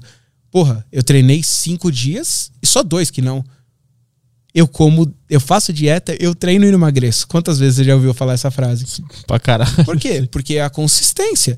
E é, não deixa de ser conta de mais e menos. O problema é que as pessoas não sabem como fazer essa conta de mais e menos. É, é um segredo que ficou guardado muito tempo na mão de nutricionistas e o pessoal que Exatamente. tinha o conhecimento. Aí quando, quando eu descobri que existia isso, facilitou muito. Que existia déficit calórico, balanço calórico, Sim. blá, blá. Quando eu descobri isso, melhorou muito a. Muda, né? Muda a, a, a forma como você enxerga o alimento. É. Você vê que não tem um vilão. É, As pessoas vilanizam muito o carboidrato porque a maioria dos alimentos que são gostosos de verdade é carboidrato mais gordura. Se você vai olhar a composição, é carboidrato e gordura. E eles são a maioria. Então ficou mais fácil a pessoa é, vilanizar o carboidrato, porque aí você parece que você está de dieta. É. Porque não é fácil de comer proteína só. Chega uma hora que você não aguenta mais aquilo. Né? E eu vi, assim, eu cansei de ver durante o passar dos anos pessoas falando: agora eu fiz uma dieta mágica, você tem que fazer. Aí a pessoa lá e ela tinha um resultadinho, cinco meses depois ela tava o dobro. é, o rebote. Rebote. Aí, aí você pensa: se a pessoa incluísse o carboidrato todos os dias, coisas que ela gosta, ela não conseguiria fazer em vez de cinco meses, dez? A pressa, muitas vezes a pressa para emagrecer.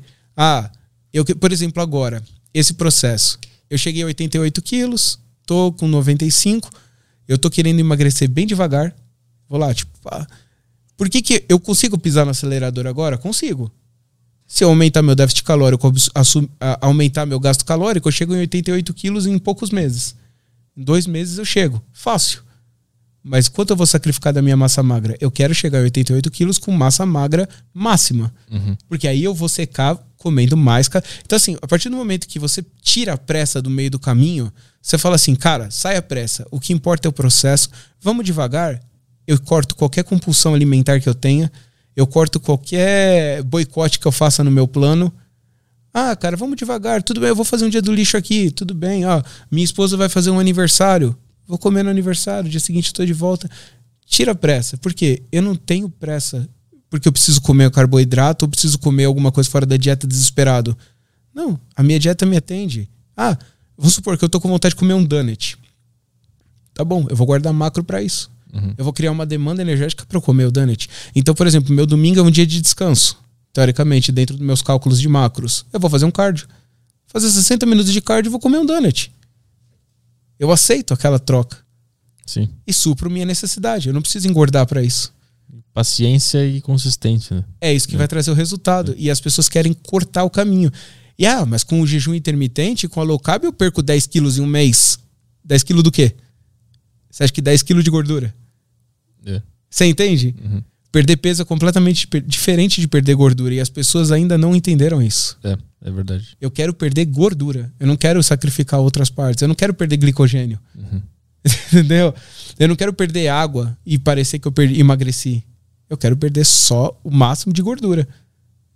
E eu quero que o meu metabolismo reduza bem devagar. Por exemplo, eu estou fazendo um déficit calórico aí de mais ou menos 500 calorias todo dia. Poderia fazer 700, 800? Poderia. Eu aguentaria? Com a minha determinação, aguentaria. Mas Por que essa pressa? Vai chegar uma hora que meu metabolismo vai reduzir tanto que eu vou ter que parar o déficit calórico e entrar em manutenção para acelerar o metabolismo de novo, senão vou ter, vai acontecer o mesmo erro. Uhum. Então eu entendo que para eu chegar em 85 quilos com a massa magra que eu quero, eu preciso de tempo. Uhum. Entendeu? E a pressa atrapalha muito as pessoas. Ah, é, o que mais tem é, eu preciso chegar em. perder 10 quilos em dois dias. Sim. É o que mais tem lá, cara. preciso, preciso perder 5 quilos pro carnaval aqui. que É? vai- tem É. isso aí também, né? O vai verão ver- tá chegando, agora tá na hora de. Tem muito isso, cara. É. É isso que eu tento tirar. É por isso que eu vou quebrando os mitos lá, cara. Eu faço várias postagens. Gente, vamos quebrar esses mitos. Precisamos quebrar os mitos, porque, cara, entenda. Você comer carboidrato, você comer de 3 em 3 horas, você comer carboidrato à noite, você jantar, não é isso que vai te prejudicar os resultados. Não é. É você saber o que você está fazendo e você adequar isso na sua rotina. Porque tem pessoas lá que entram e falando assim, ó, Rods, eu trabalho de madrugada, eu não consigo fazer dieta. É só aplicar a dieta flexível no horário que você come. Simples. É a mesma comida. É. Não importa o horário. A pessoa acha que o horário importa. É, tem muita coisa que, que foi passada de geração em geração que é muito estranha. Não pode comer carboidrato depois das 7. Tem isso. Tem- ainda tem isso. É Tem muito, muito é muito isso. doido isso. Eu- eu- a pior coisa foi quando eu comecei a entrar lá. Eu entrei em comunidades do Facebook. Eu fui querer ajudar lá também. Além do canal do Instagram, eu tentei ajudar. Aham. Cara, os- as pessoas que passam conselho, pessoas normais. Cara, ti- tinha uma mina que eu vi lá. Eu até ri, cara, que eu falei. A mina falando assim: Menina, corta o carboidrato, come só maçã e banana. Eu falei, meu Deus. É a mesma coisa, meu. É carboidrato Tipo também. assim, a pessoa não sabia que aquilo era um carboidrato. E tipo, é tipo assim, e essa pessoa estava aconselhando outras. Então a gente percebe que a maioria das pessoas que não vão em nutricionista se autoconsultam.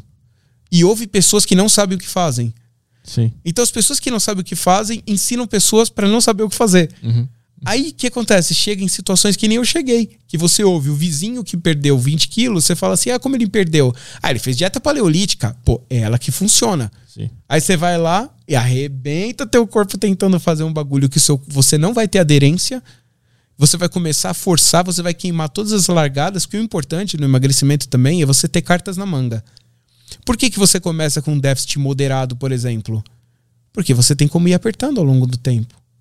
Se você começar com o seu déficit máximo, quando você reduzir o metabolismo, você vai fazer o quê? Não tem margem de. de, de- E eu tive essa margem. Aham. O que faltou foi a dieta reversa depois. Então, Sim. a partir do momento que você está convivendo com isso, você começa a aprender mais. Cara, o seu corpo é onde você vive. Se você não aprender o que você faz por ele, você não vai valorizar nada. Uhum. E eu percebi isso depois de apanhar bastante do meu próprio corpo, né? Porque, cara, tipo assim, eu chegava na minha esposa e falava: Ô, Ké, por favor, amarra o meu sapato. Tu não conseguia. Você tem noção do, do quanto isso é ridículo? Eu não conseguia amarrar o sapato. Eu não consegui, eu não tinha como amarrar meu sapato. Eu tentava, minha barriga não deixava. Caralho. É um nível, tipo assim, eu, tra- eu trampava na rua, algumas ruas acima da, da onde eu morava. Eu chegava no trabalho pingando e passando mal de falta de ar a ponto de ter que fazer inalação porque eu não aguentava. E sabe o que, que é curioso? Muita gente, durante o meu processo de emagrecimento, me jogou balde de água fria. O que Ah. eu ouvi de besteira, cara, ó, esses caras malhados nasceram assim, você nunca vai ser assim. Cara, não adianta emagrecer, seu metabolismo é ruim, a sua genética não é pra isso, você nasceu pra ser gordo.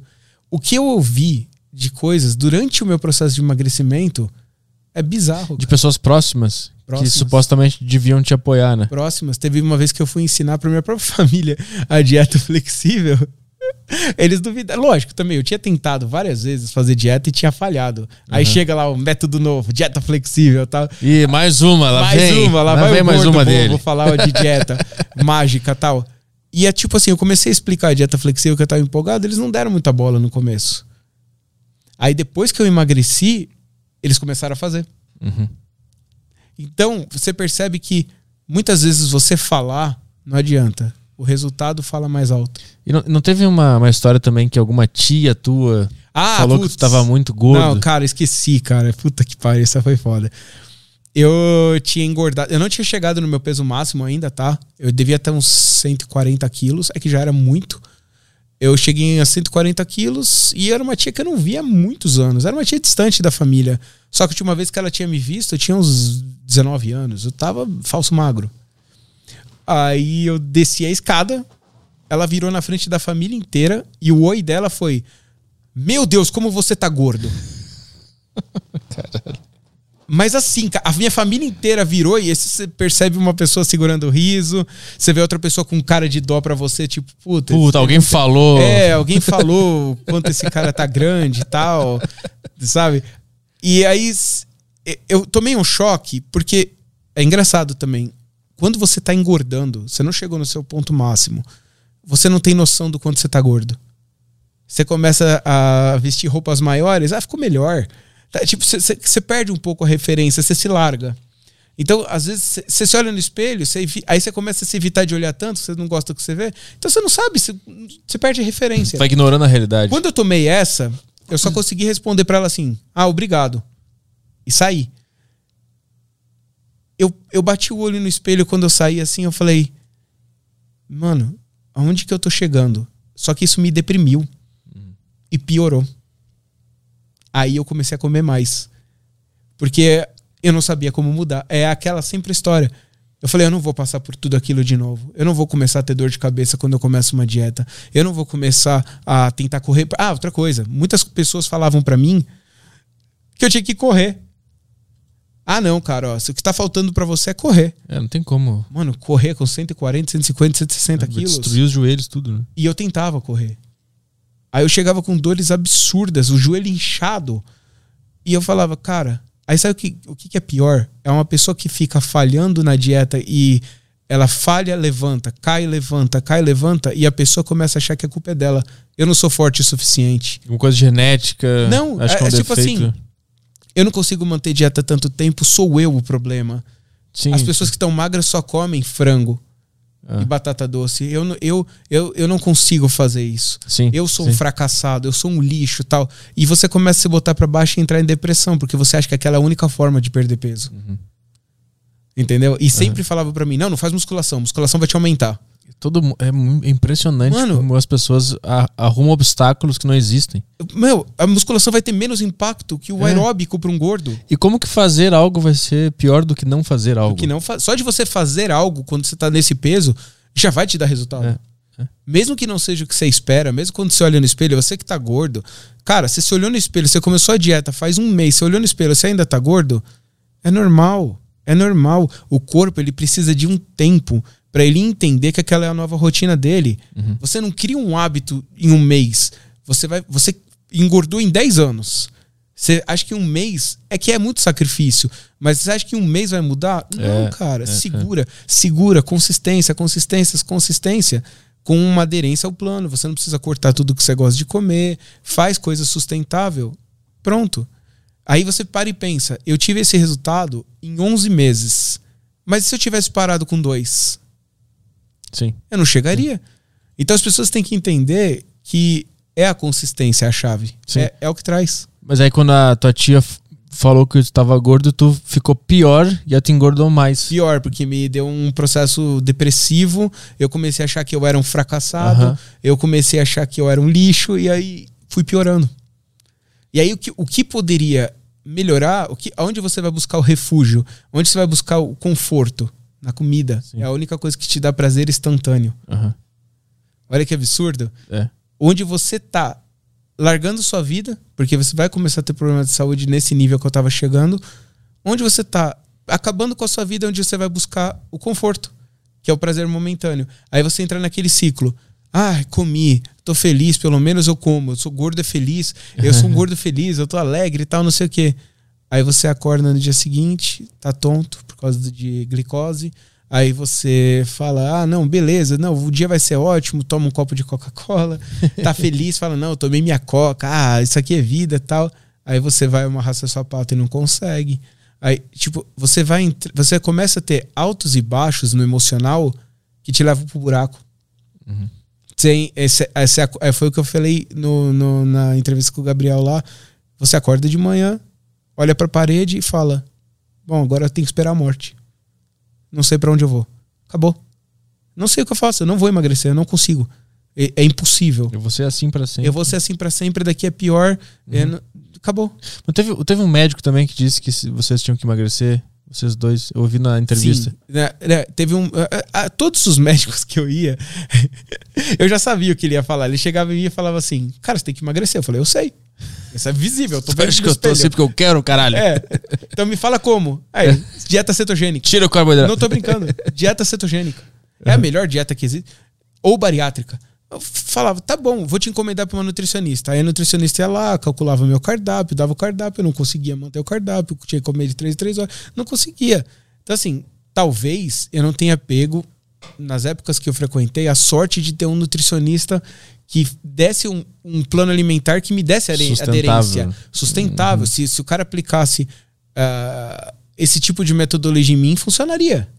Mas eu não tive essa sorte. Eu tive que fazer por conta porque é, existe muitos nutricionistas low carb é vida. Acha que a- é a única dieta que funciona. Isso vira um, tipo vira um dogma, Uhum. entendeu? E, e para mim, pelo meu resultado, dá pra ver que não é a low carb que vai funcionar. E tem muita gente se ferrando por causa disso, entendeu?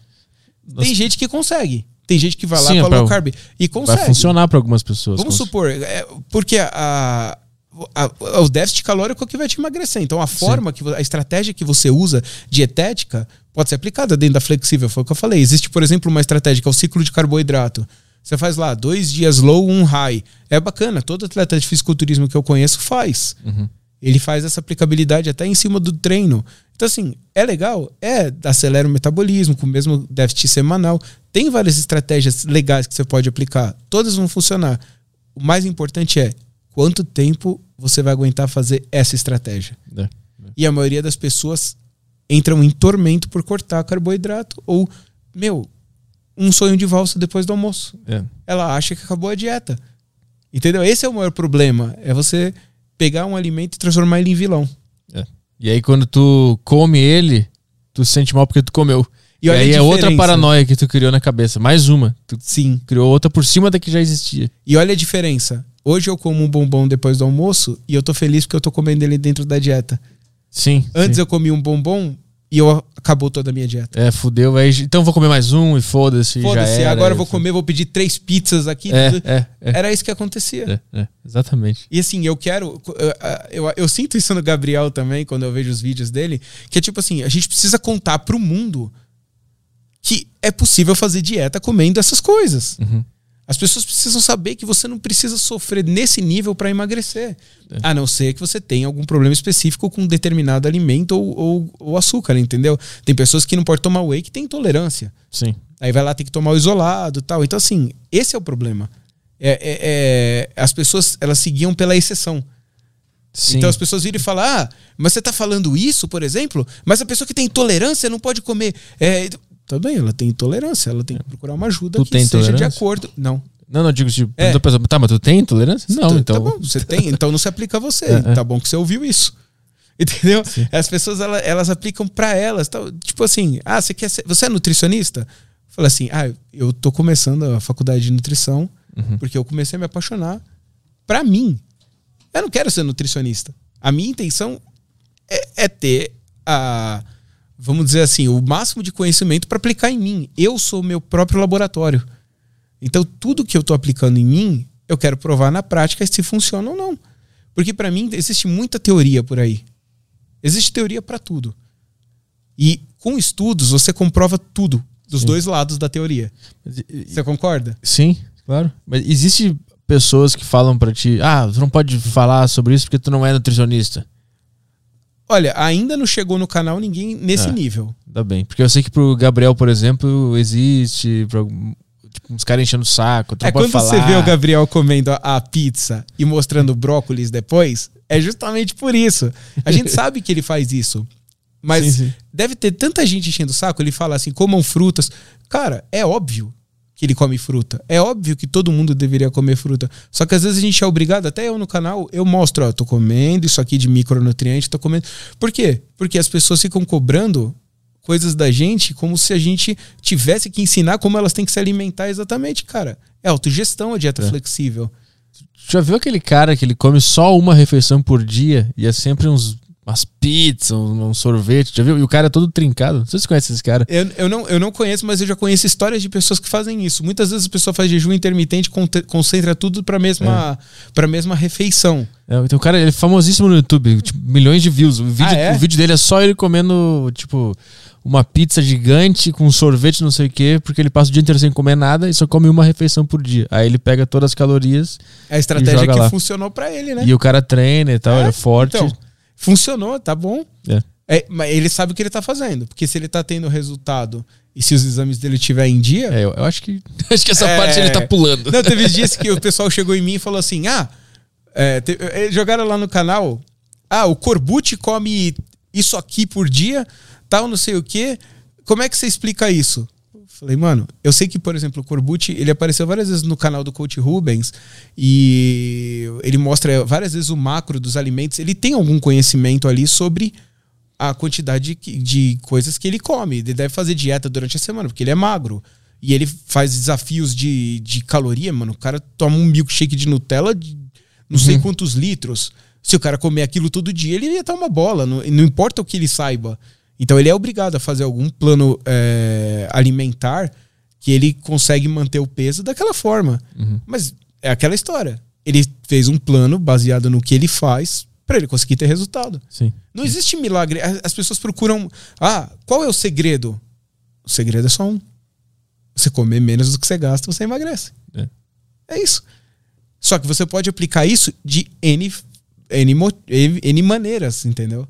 Sim. E as pessoas chegam em mim e falam assim: ah, tá. Aí pergunta: ah, você e a cinta? Vai emagrecer? Tomar esse chá aqui? Ele vai emagrecer? Não. Essa é boa. Se eu tomar esse chá, eu emagreço. É, não, Não, tem. se come biscoito junto, né? Não, é, é, tipo, falaram assim: ah, água com limão emagrece. Essa é boa também. Mano, eu, eu vi até uma tirinha falando assim: emagrece se o limoeiro estiver a 2 km da sua casa.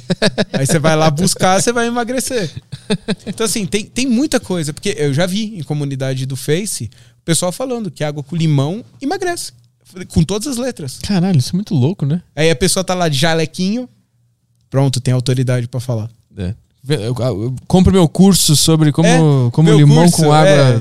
Esse é a forma certa de emagrecer É, tal. é. Aí você vai ver, tipo, é o que já tá de graça na internet. É, Apenas 399,90 aqui na Hotmart. Faço meu curso. aqui. Mas assim, o que eu acho legal, por exemplo, quando, quando a pessoa aplica a venda de produto, por exemplo, em cima de algo que vai te ensinar de verdade.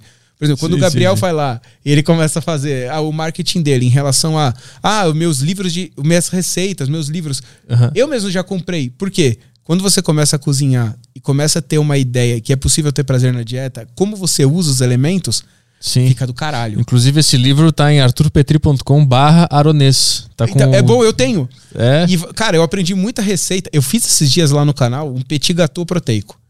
Cara, você não você abre o vídeo, você não eu experimentei, minha esposa experimentou, você não diz que aquilo não é de dieta, que aquilo é de dieta. Aham.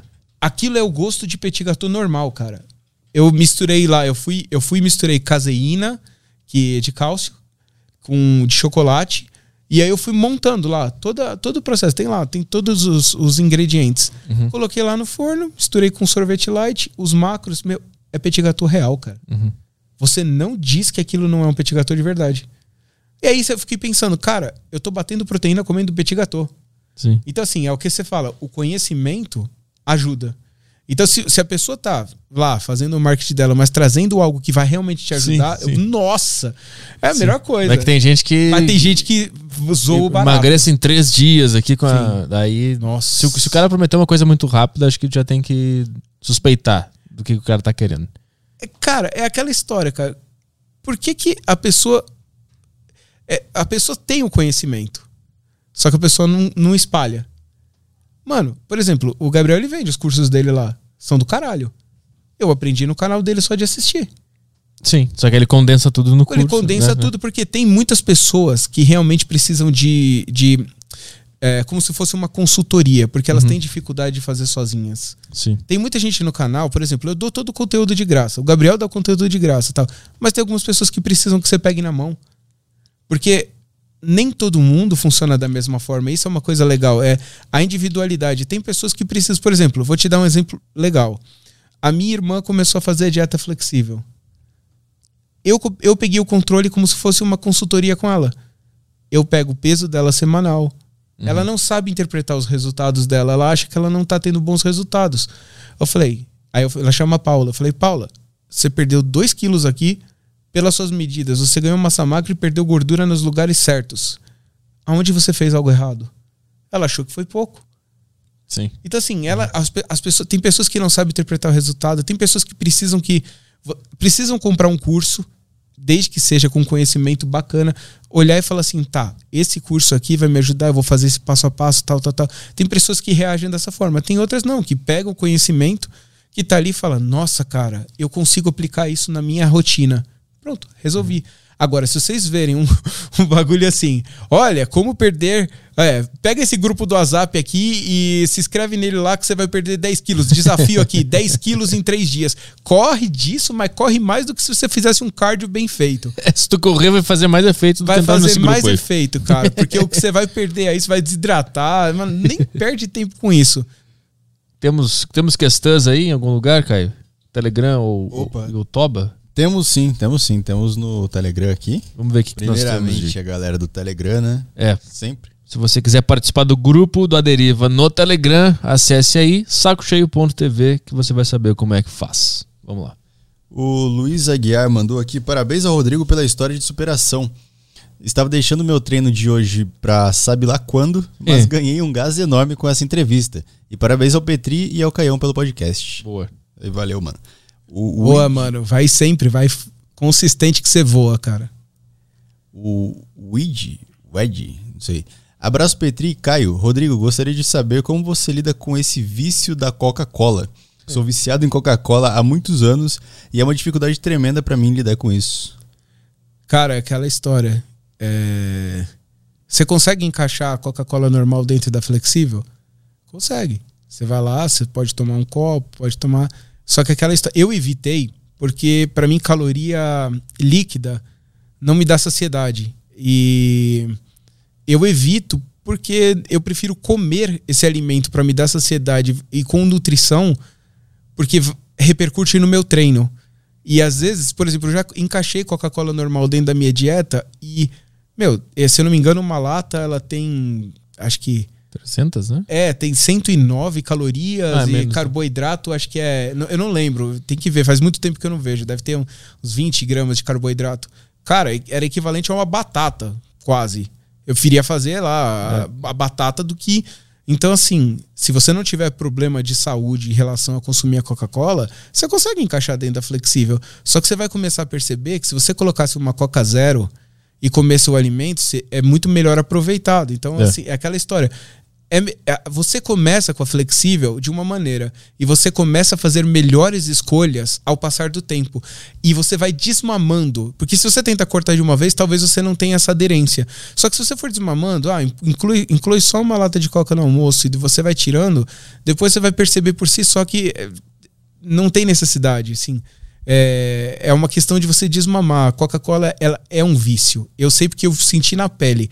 É muito difícil de se largar Coca-Cola e como todo vício, cara, a maioria das pessoas só faz de uma maneira, largando. Então, tenta tomar zero e começa a tomar bastante água, porque a gente confunde muita fome com sede. Quando você não toma água o suficiente, é, o seu corpo confunde fome e sede. Hum. E depois que eu comecei a tomar muita água, eu percebi que eu, eu confundia bastante, cara. Tu ainda toma Coca Zero hoje? Quando tu quer tomar uma? Eu tomo. Tem aquela Citro Zero, que uhum. meu, é muito parecido com o gosto de um refrigerante normal. Às vezes eu tomo um copo no almoço e eu, eu sinceramente, eu não tô tomando quase nenhum refrigerante light, assim, só a Citro Zero às vezes no almoço. Uhum. Mas eu prefiro, eu não tô comendo durante a refeição porque eu tô tomando 6 litros de água por dia. então, assim, eu não sinto necessidade de beber nada. Olha que, que curioso. É, eu um tomo cara... água tônica sem açúcar. Sabe? É, a, água tônica zero. É boa. Bom eu gosto muito. É. Ou água com gás também. E Coca Zero eu, tipo, fim de semana, quero tomar uma Coca-Cola, tomo uma latinha de Coca Zero. E já era porque eu percebi também que mesmo a Coca Zero, ela te deixa meio mal, meio inchado, é, cara, sem assim, energia, não, não, não é sei. Nem o sódio, porque se você for olhar, o sódio não é tanto, comparado com as coisas que você... Mas você pega um caldo de carne, você já viu quanto tem de sódio sim, um caldo sim, de carne? Sim, sim, sim. Eu fui lançar uma vez lá, eu, chegou uma época da Flexível que eu lançava tudo, até, até ketchup zero. Eu cheguei numa paranoia que eu queria Eu controlar tudo. Então, eu fui lançar o caldo de carne lá, eu falei, mano, que quantidade de sódio absurda é essa dentro de um caldo de carne? Sim. As pessoas usam no preparo, não tem nem noção disso. Aham. Só que é aquela história, cara, toma água. Se você não tiver nenhum problema em relação a consumir sódio, cara, o máximo que vai acontecer é você inchar no dia seguinte você tá desinchado. O problema é que você- você nunca vai poder zerar sódio. Senão você morre. Sim. É que eu percebi que eu fiquei viciado em Coca Zero. Eu tomava todo dia uma lata. Ah, você tá falando do padrão de, de, de vício mesmo, né? E aí- não, eu percebi que tomando uma Coca Zero todo dia, minha cara ficou estranha. Não, não- é Não, legal, não fica- é bom. É, tipo, Não é legal. é, não dá pra explicar, mas muda um pouco o aspecto da gente. Sim, é. pra caralho. Pra É. caralho. E aí, quando eu fiz uma limpeza, eu fiquei um tempão. Inclusive, eu fiz um. Tem um aplicativo que é pra tu acompanhar teus hábitos. E aí eu botei não tomar refrigerante. Eu fiquei 15 dias sem tomar nada de refrigerante e me senti muito melhor. Agora eu voltei, por isso que eu tô com essa cara de Merlin aqui. Não, cara, mas tipo assim, dá uma, dá uma limpeza. Mas é aquela história. Você tá treinando, você tá fazendo a dieta. Se você quiser tomar uma Coca Zero, toma. É, mas o problema é todo dia. Foda. Isso é foda, entendeu? Todo dia uma Coca Zero. Eu acho que ali, tipo, Coca-Cola não é um. É que é hábito, né? Mas é que o que do que é feito aquele negócio? É estranho demais. O que, que tem ali que eu tô O que, que bebendo? tem ali, é né, estranho. mano? É isso que eu, eu sempre me perguntei. O que, que tem ali dentro? Tipo, se tu botar. Porque um- nenhum outro refrigerante vicia desse jeito, cara. É, é. Você já parou também. pra pensar? Ah, eu só tomo Guaraná o dia inteiro. É. Eu nunca recebi, pelo menos, eu não conheço ninguém que fala assim: ah, cara, eu tomo Guaraná, eu suquita, eu tomo suquita. Você é do todo dia." suquita. Não, cara, o cara vai lá na Coca-Cola, né, É, cara? eu sempre pensei assim, se tu colocar um pote de Coca-Cola e um pote de água, deixar um cachorro vir, ele não vai escolher a Coca-Cola. Tipo, Puta instintivamente ele não vai nisso. tomar Coca-Cola. Porque ele vai sentir que aquilo ali é estranho, não é natural. E a gente bebe. Até a zero é estranha. É, dizem que por elementos químicos a, a zero é pior. Cara, tipo assim, Dá aquela câncer, história. né, eles falam, né? saudável? É. Não. Não, mas é Vai atrapalhar suas calorias? Não. Então, aí cabe a você a decisão. É. Se vai te tirar da compulsão da coca normal, eu acho válido, É, é verdade. né? O que mais temos aí? Tem a galera do YouTube aqui agora. Tô pescando umas questões aqui, aqui deles. Tem uma pergunta de um cara aqui que eu acho que pra galera que não. Eu não sei, eu, eu tenho uma, uma noção bem mais ou menos assim de, Então pergunta. de alimentação, tal, de calorias, essas coisas. Ele perguntou aqui é, como faz a contagem de calorias. Tipo, vou comer esse pão e ele tem X calorias. Como você sabe disso? É, e, como, e como eu sei quantas eu preciso? Tá. é, lá no. Tem várias maneiras de você fazer o cálculo, tá? Se eu não me engano, tem duas fórmulas. É, eu calculei pelo site TDE, né? Calculator. O próprio site do Gabriel ensina. O meu Instagram, lá no IGTV, eu coloquei um vídeo chamado Como Calcular Seus Macros, que eu faço o passo a passo perfeito de como eu fiz para calcular os meus. O, o quanto tu precisa, né? Isso. É, ele calcula, ele faz lá, ele pega a sua taxa metabólica basal. É tudo estimativa, tá, gente? Qualquer cálculo. Até que o nutricionista faz é uma estimativa, ele é baseado num padrão. É que nem quando a pessoa fala, ah, o IMC. O IMC é padronizado, ele não é para você. Ele é, ele pega pessoas da mesma altura. O cálculo do- da taxa metabólica basal é um padrão. Ele vai pegar lá seu peso, sua altura, a sua idade, o seu. Aí ele pega o seu nível de atividade, né? E ele faz o cálculo, ele soma a taxa metabólica basal com o seu gasto com o seu nível de atividade, vai te dar o seu gasto energético total. Aí em cima disso ele aplica o déficit calórico. Então, basicamente, pelo que você tem a entender disso, ele tira o déficit calórico da- do seu nível de atividade. Ele vai, é, quanto mais nível de atividade você tem, mais você come. Basicamente isso. Tem fórmulas, tem calculadoras que fazem isso. Você estima, faz o teste por uma semana. Se você perder peso e ou medida, você está em déficit calórico. Se não, você tem que ir ajustando um pouquinho menos as suas calorias que deu no cálculo lá para você estar em déficit calórico. A partir do momento que você está em déficit calórico, mantém. E aí você vai calculando, você vai medindo o seu progresso, conforme vai passando as semanas. Parou de ter resultado por duas semanas, ajusta 100 calorias a menos. Você vai fazendo testes, porque o seu corpo ele nunca vai ser. Não existe um cálculo único. Você vai medindo mediante o progresso. É, tu vai ver que ah, eu- o site aqui diz que eu preciso de duas mil calorias por dia pra emagrecer. Aí tu faz e vai vendo se tá emagrecendo mesmo. Emagreceu? Então tá certo. É. O cálculo bateu. Não, não É. emagreceu? Ele não é a última palavra. O seu corpo é a última palavra. Então você vai lá e fala 1950, faz o teste de novo. Beleza. Muita gente, inclusive, que tá com compulsão alimentar, é indicado começar com a taxa de manutenção e vai adicionando o déficit aos poucos. Então, a cada semana você vai baixando 40, 50 calorias para ir entrando uhum. devagar no déficit calórico para você não ter aquela compulsão. Porque se você reduz de uma vez, você está consumindo 7 mil calorias e você vai para 2 mil, você vai entrar em compulsão alimentar. Uhum. Então, assim, é muito individual isso, entendeu? Então você tem que fazer o cálculo, faz o teste, pega a sua aderência. Lá no, no próprio Instagram lá do Duplo Desafio, tem lá, vai no IGTV, tem como calcular seus macros você vai conseguir fazer o cálculo direitinho. Agora, sobre é, como ele sabe qual é o alimento. Primeiro que tem tabela nutricional, você consegue pesquisar. Tem a TACO, que é a tabela de composição de alimentos, que também tem os, quantas calorias para cada 100 calorias lá, ele dá o quanto que é. Mas tem o, o próprio MyFitnessPal, você lança lá o alimento e você controla lá, ele te dá quanto falta de proteína, carboidrato e gordura mediante aquelas calorias. É, tem que ter uma balança, né? É importante ter uma balança sim, também. Sim, sim, para você pesar. Assim, é, assim, eu acho dentro da dieta flexível extremamente importante você ter uma balança, principalmente no começo. Depois você consegue ter uma noção é. de quantidade de alimento, porque aí você já sabe, ó. Vou te dar um exemplo. Eu comecei a pesar todos os alimentos, todos, pesava tudo desde o começo, porque eu não tinha noção nenhuma de quanto que era é, 100 gramas de frango, 30 gramas de whey. Eu não tinha noção. Aí o que, que eu comecei a fazer? Para tirar é, a obrigatoriedade sempre de ter que pesar, por exemplo, se eu vou comer num buffet. Eu ia lá e antes de pesar eu falava, eu acho que aqui tem 150 gramas. E pesava. Eu sempre errava. Falava, nossa. Aí cada dia eu fui fazendo isso, eu fui tendo uma hum. noção dos alimentos. Agora, se eu vou num buffet, eu não preciso pesar, eu sei por estimativa, quanto que tem. Aí eu lanço um pouquinho a mais. Eu acho que tem 150, eu vou lançar 170. Uhum. Na margem de erro, eu nunca vou errar. Uhum. Tá? Desse jeito.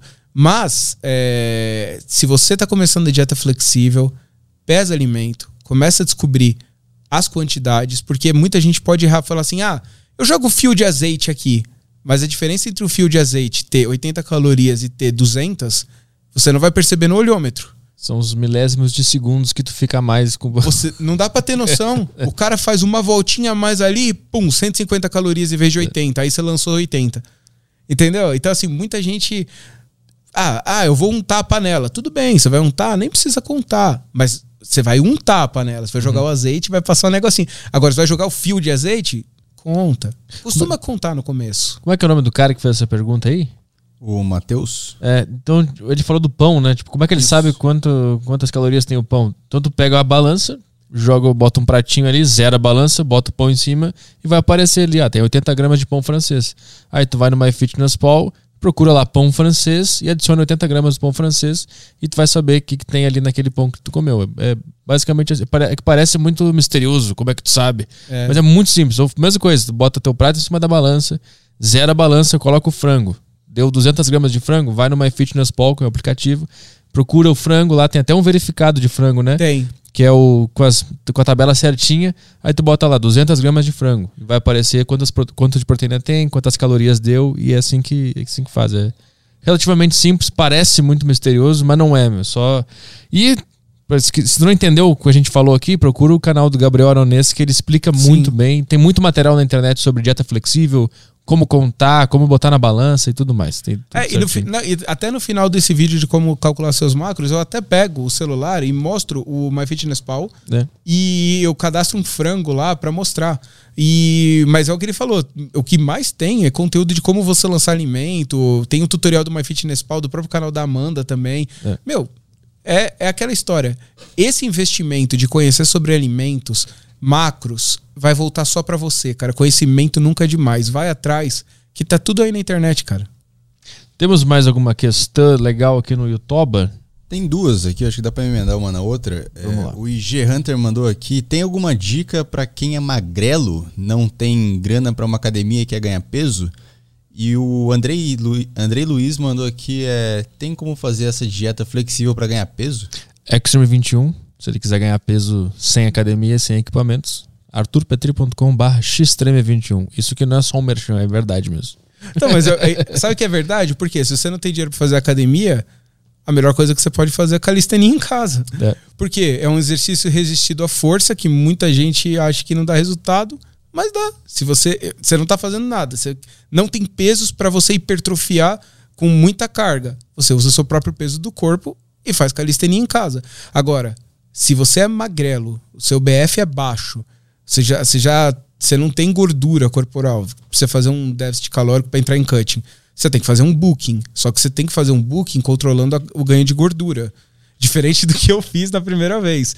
Você tem que ir lá e fazer o quê? Entre superávit, calcula, a dieta flexível, ela funciona tanto para ganhar quanto perder peso. Se você for ver a história dos nutricionistas, uh, desculpa, dos fisiculturistas, eles fazem uh, o cálculo de macros. Qualquer fisiculturista e eles vão lá e quando eles precisam ganhar massa muscular, eles fazem o cálculo em superávit calórico, comendo alimentos mais limpos possíveis. Então eles comem bastante frango, eles comem bastante arroz, principalmente.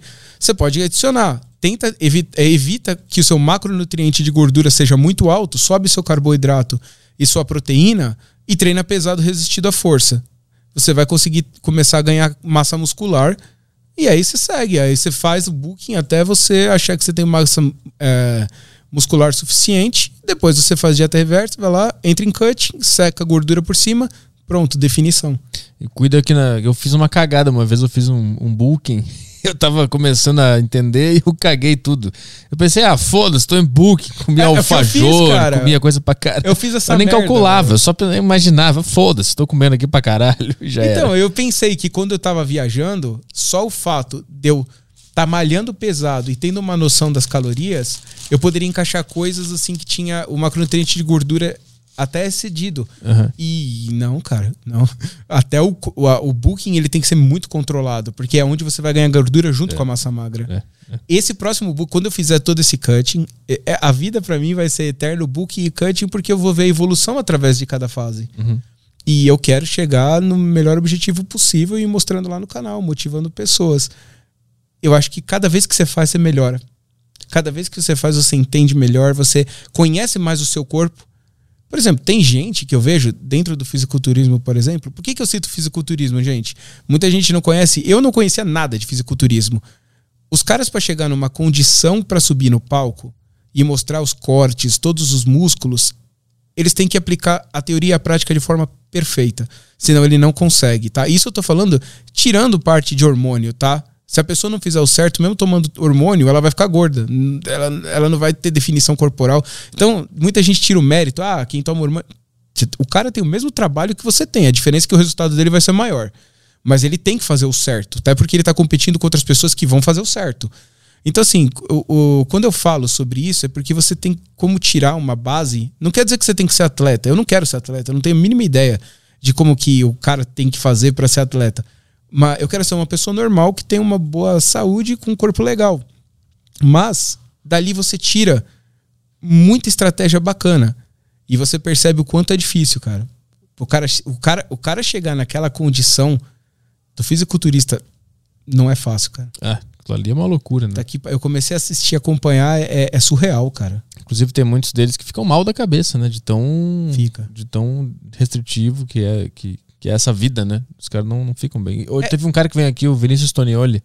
É. Ele falou, ele, ele queria participar desse mundo e tal. Ele me contou, ele viu algumas coisas aí de bastidores, de gente muito mal, de, de saúde mental pro ralo, de tão restritivo e tão é. controlado que é, que é esse mundo, assim. Não, é, ali é pesado, cara. Eu vi até uma. O Gabriel, ele, ele tava nos Estados Unidos acompanhando o Lucas Pinheiro lá, que era um.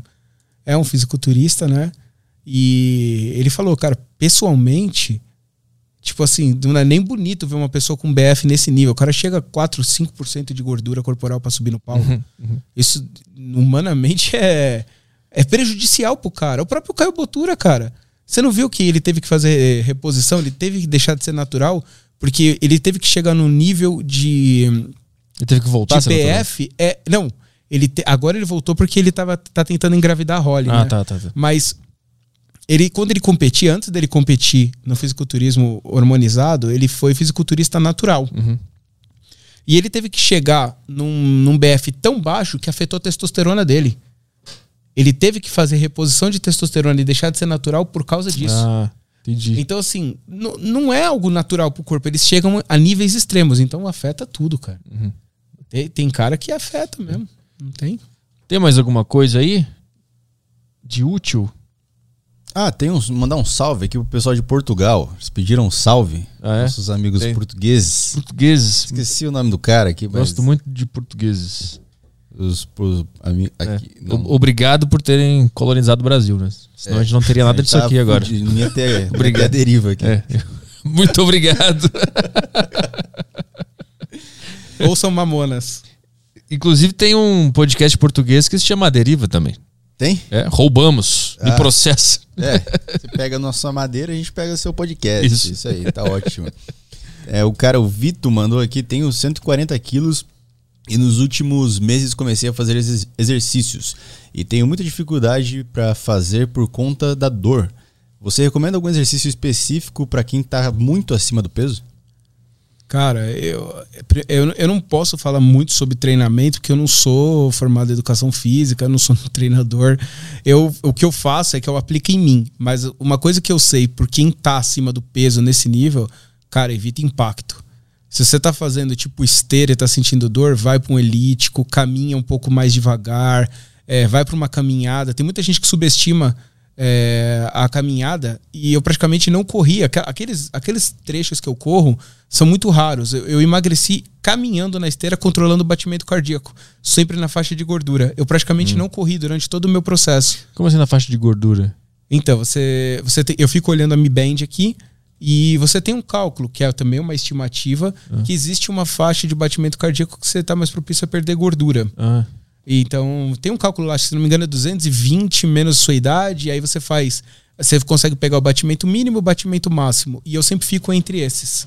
E pra mim tem dado bastante resultado. A maioria dos fisiculturistas também fazem isso. Eu peguei desses caras. Porque eu assisto muito canal de treinadores, coaches de fisiculturismo profissionais. É, Leandro Twin também é um cara que eu tiro muita fonte. O cara é foda passando treino também. E eu, eu aprendo muito. E tudo que eu apliquei, que foi baseado no que esses caras falaram, deu certo. Tu conhece o David Goggins? Não. O David Goggins ele é um cara que ele era, ele era gordão, comia sundae, fast food e tal. E aí um dia ele tava vendo televisão, ele tava mal pra caralho, ele viu um negócio do Navy Seals lá rolando na televisão e aí ele se motivou pra mudar de vida. Mas eu falei dele porque o cara perguntou que exercícios se recomenda, né, para quem tá acima do peso. No livro do David Goggins ele fala que ele tentou correr quando ele era gordão e sentiu dor. E aí ele passou pra bike. E ele ficou só andando de bicicleta, bicicleta até ele Ah, emagrecer legal. e poder correr. Então, eh, o que eu fiz, cara, que me surpreendeu muito foi começar a musculação. Porque primeiro que é um, se você fizer certinho, é um exercício que não vai te dar um impacto absurdo e vai começar a mudar a sua composição corporal. E pra mim a hipertrofia fez mais diferença do que o aeróbico.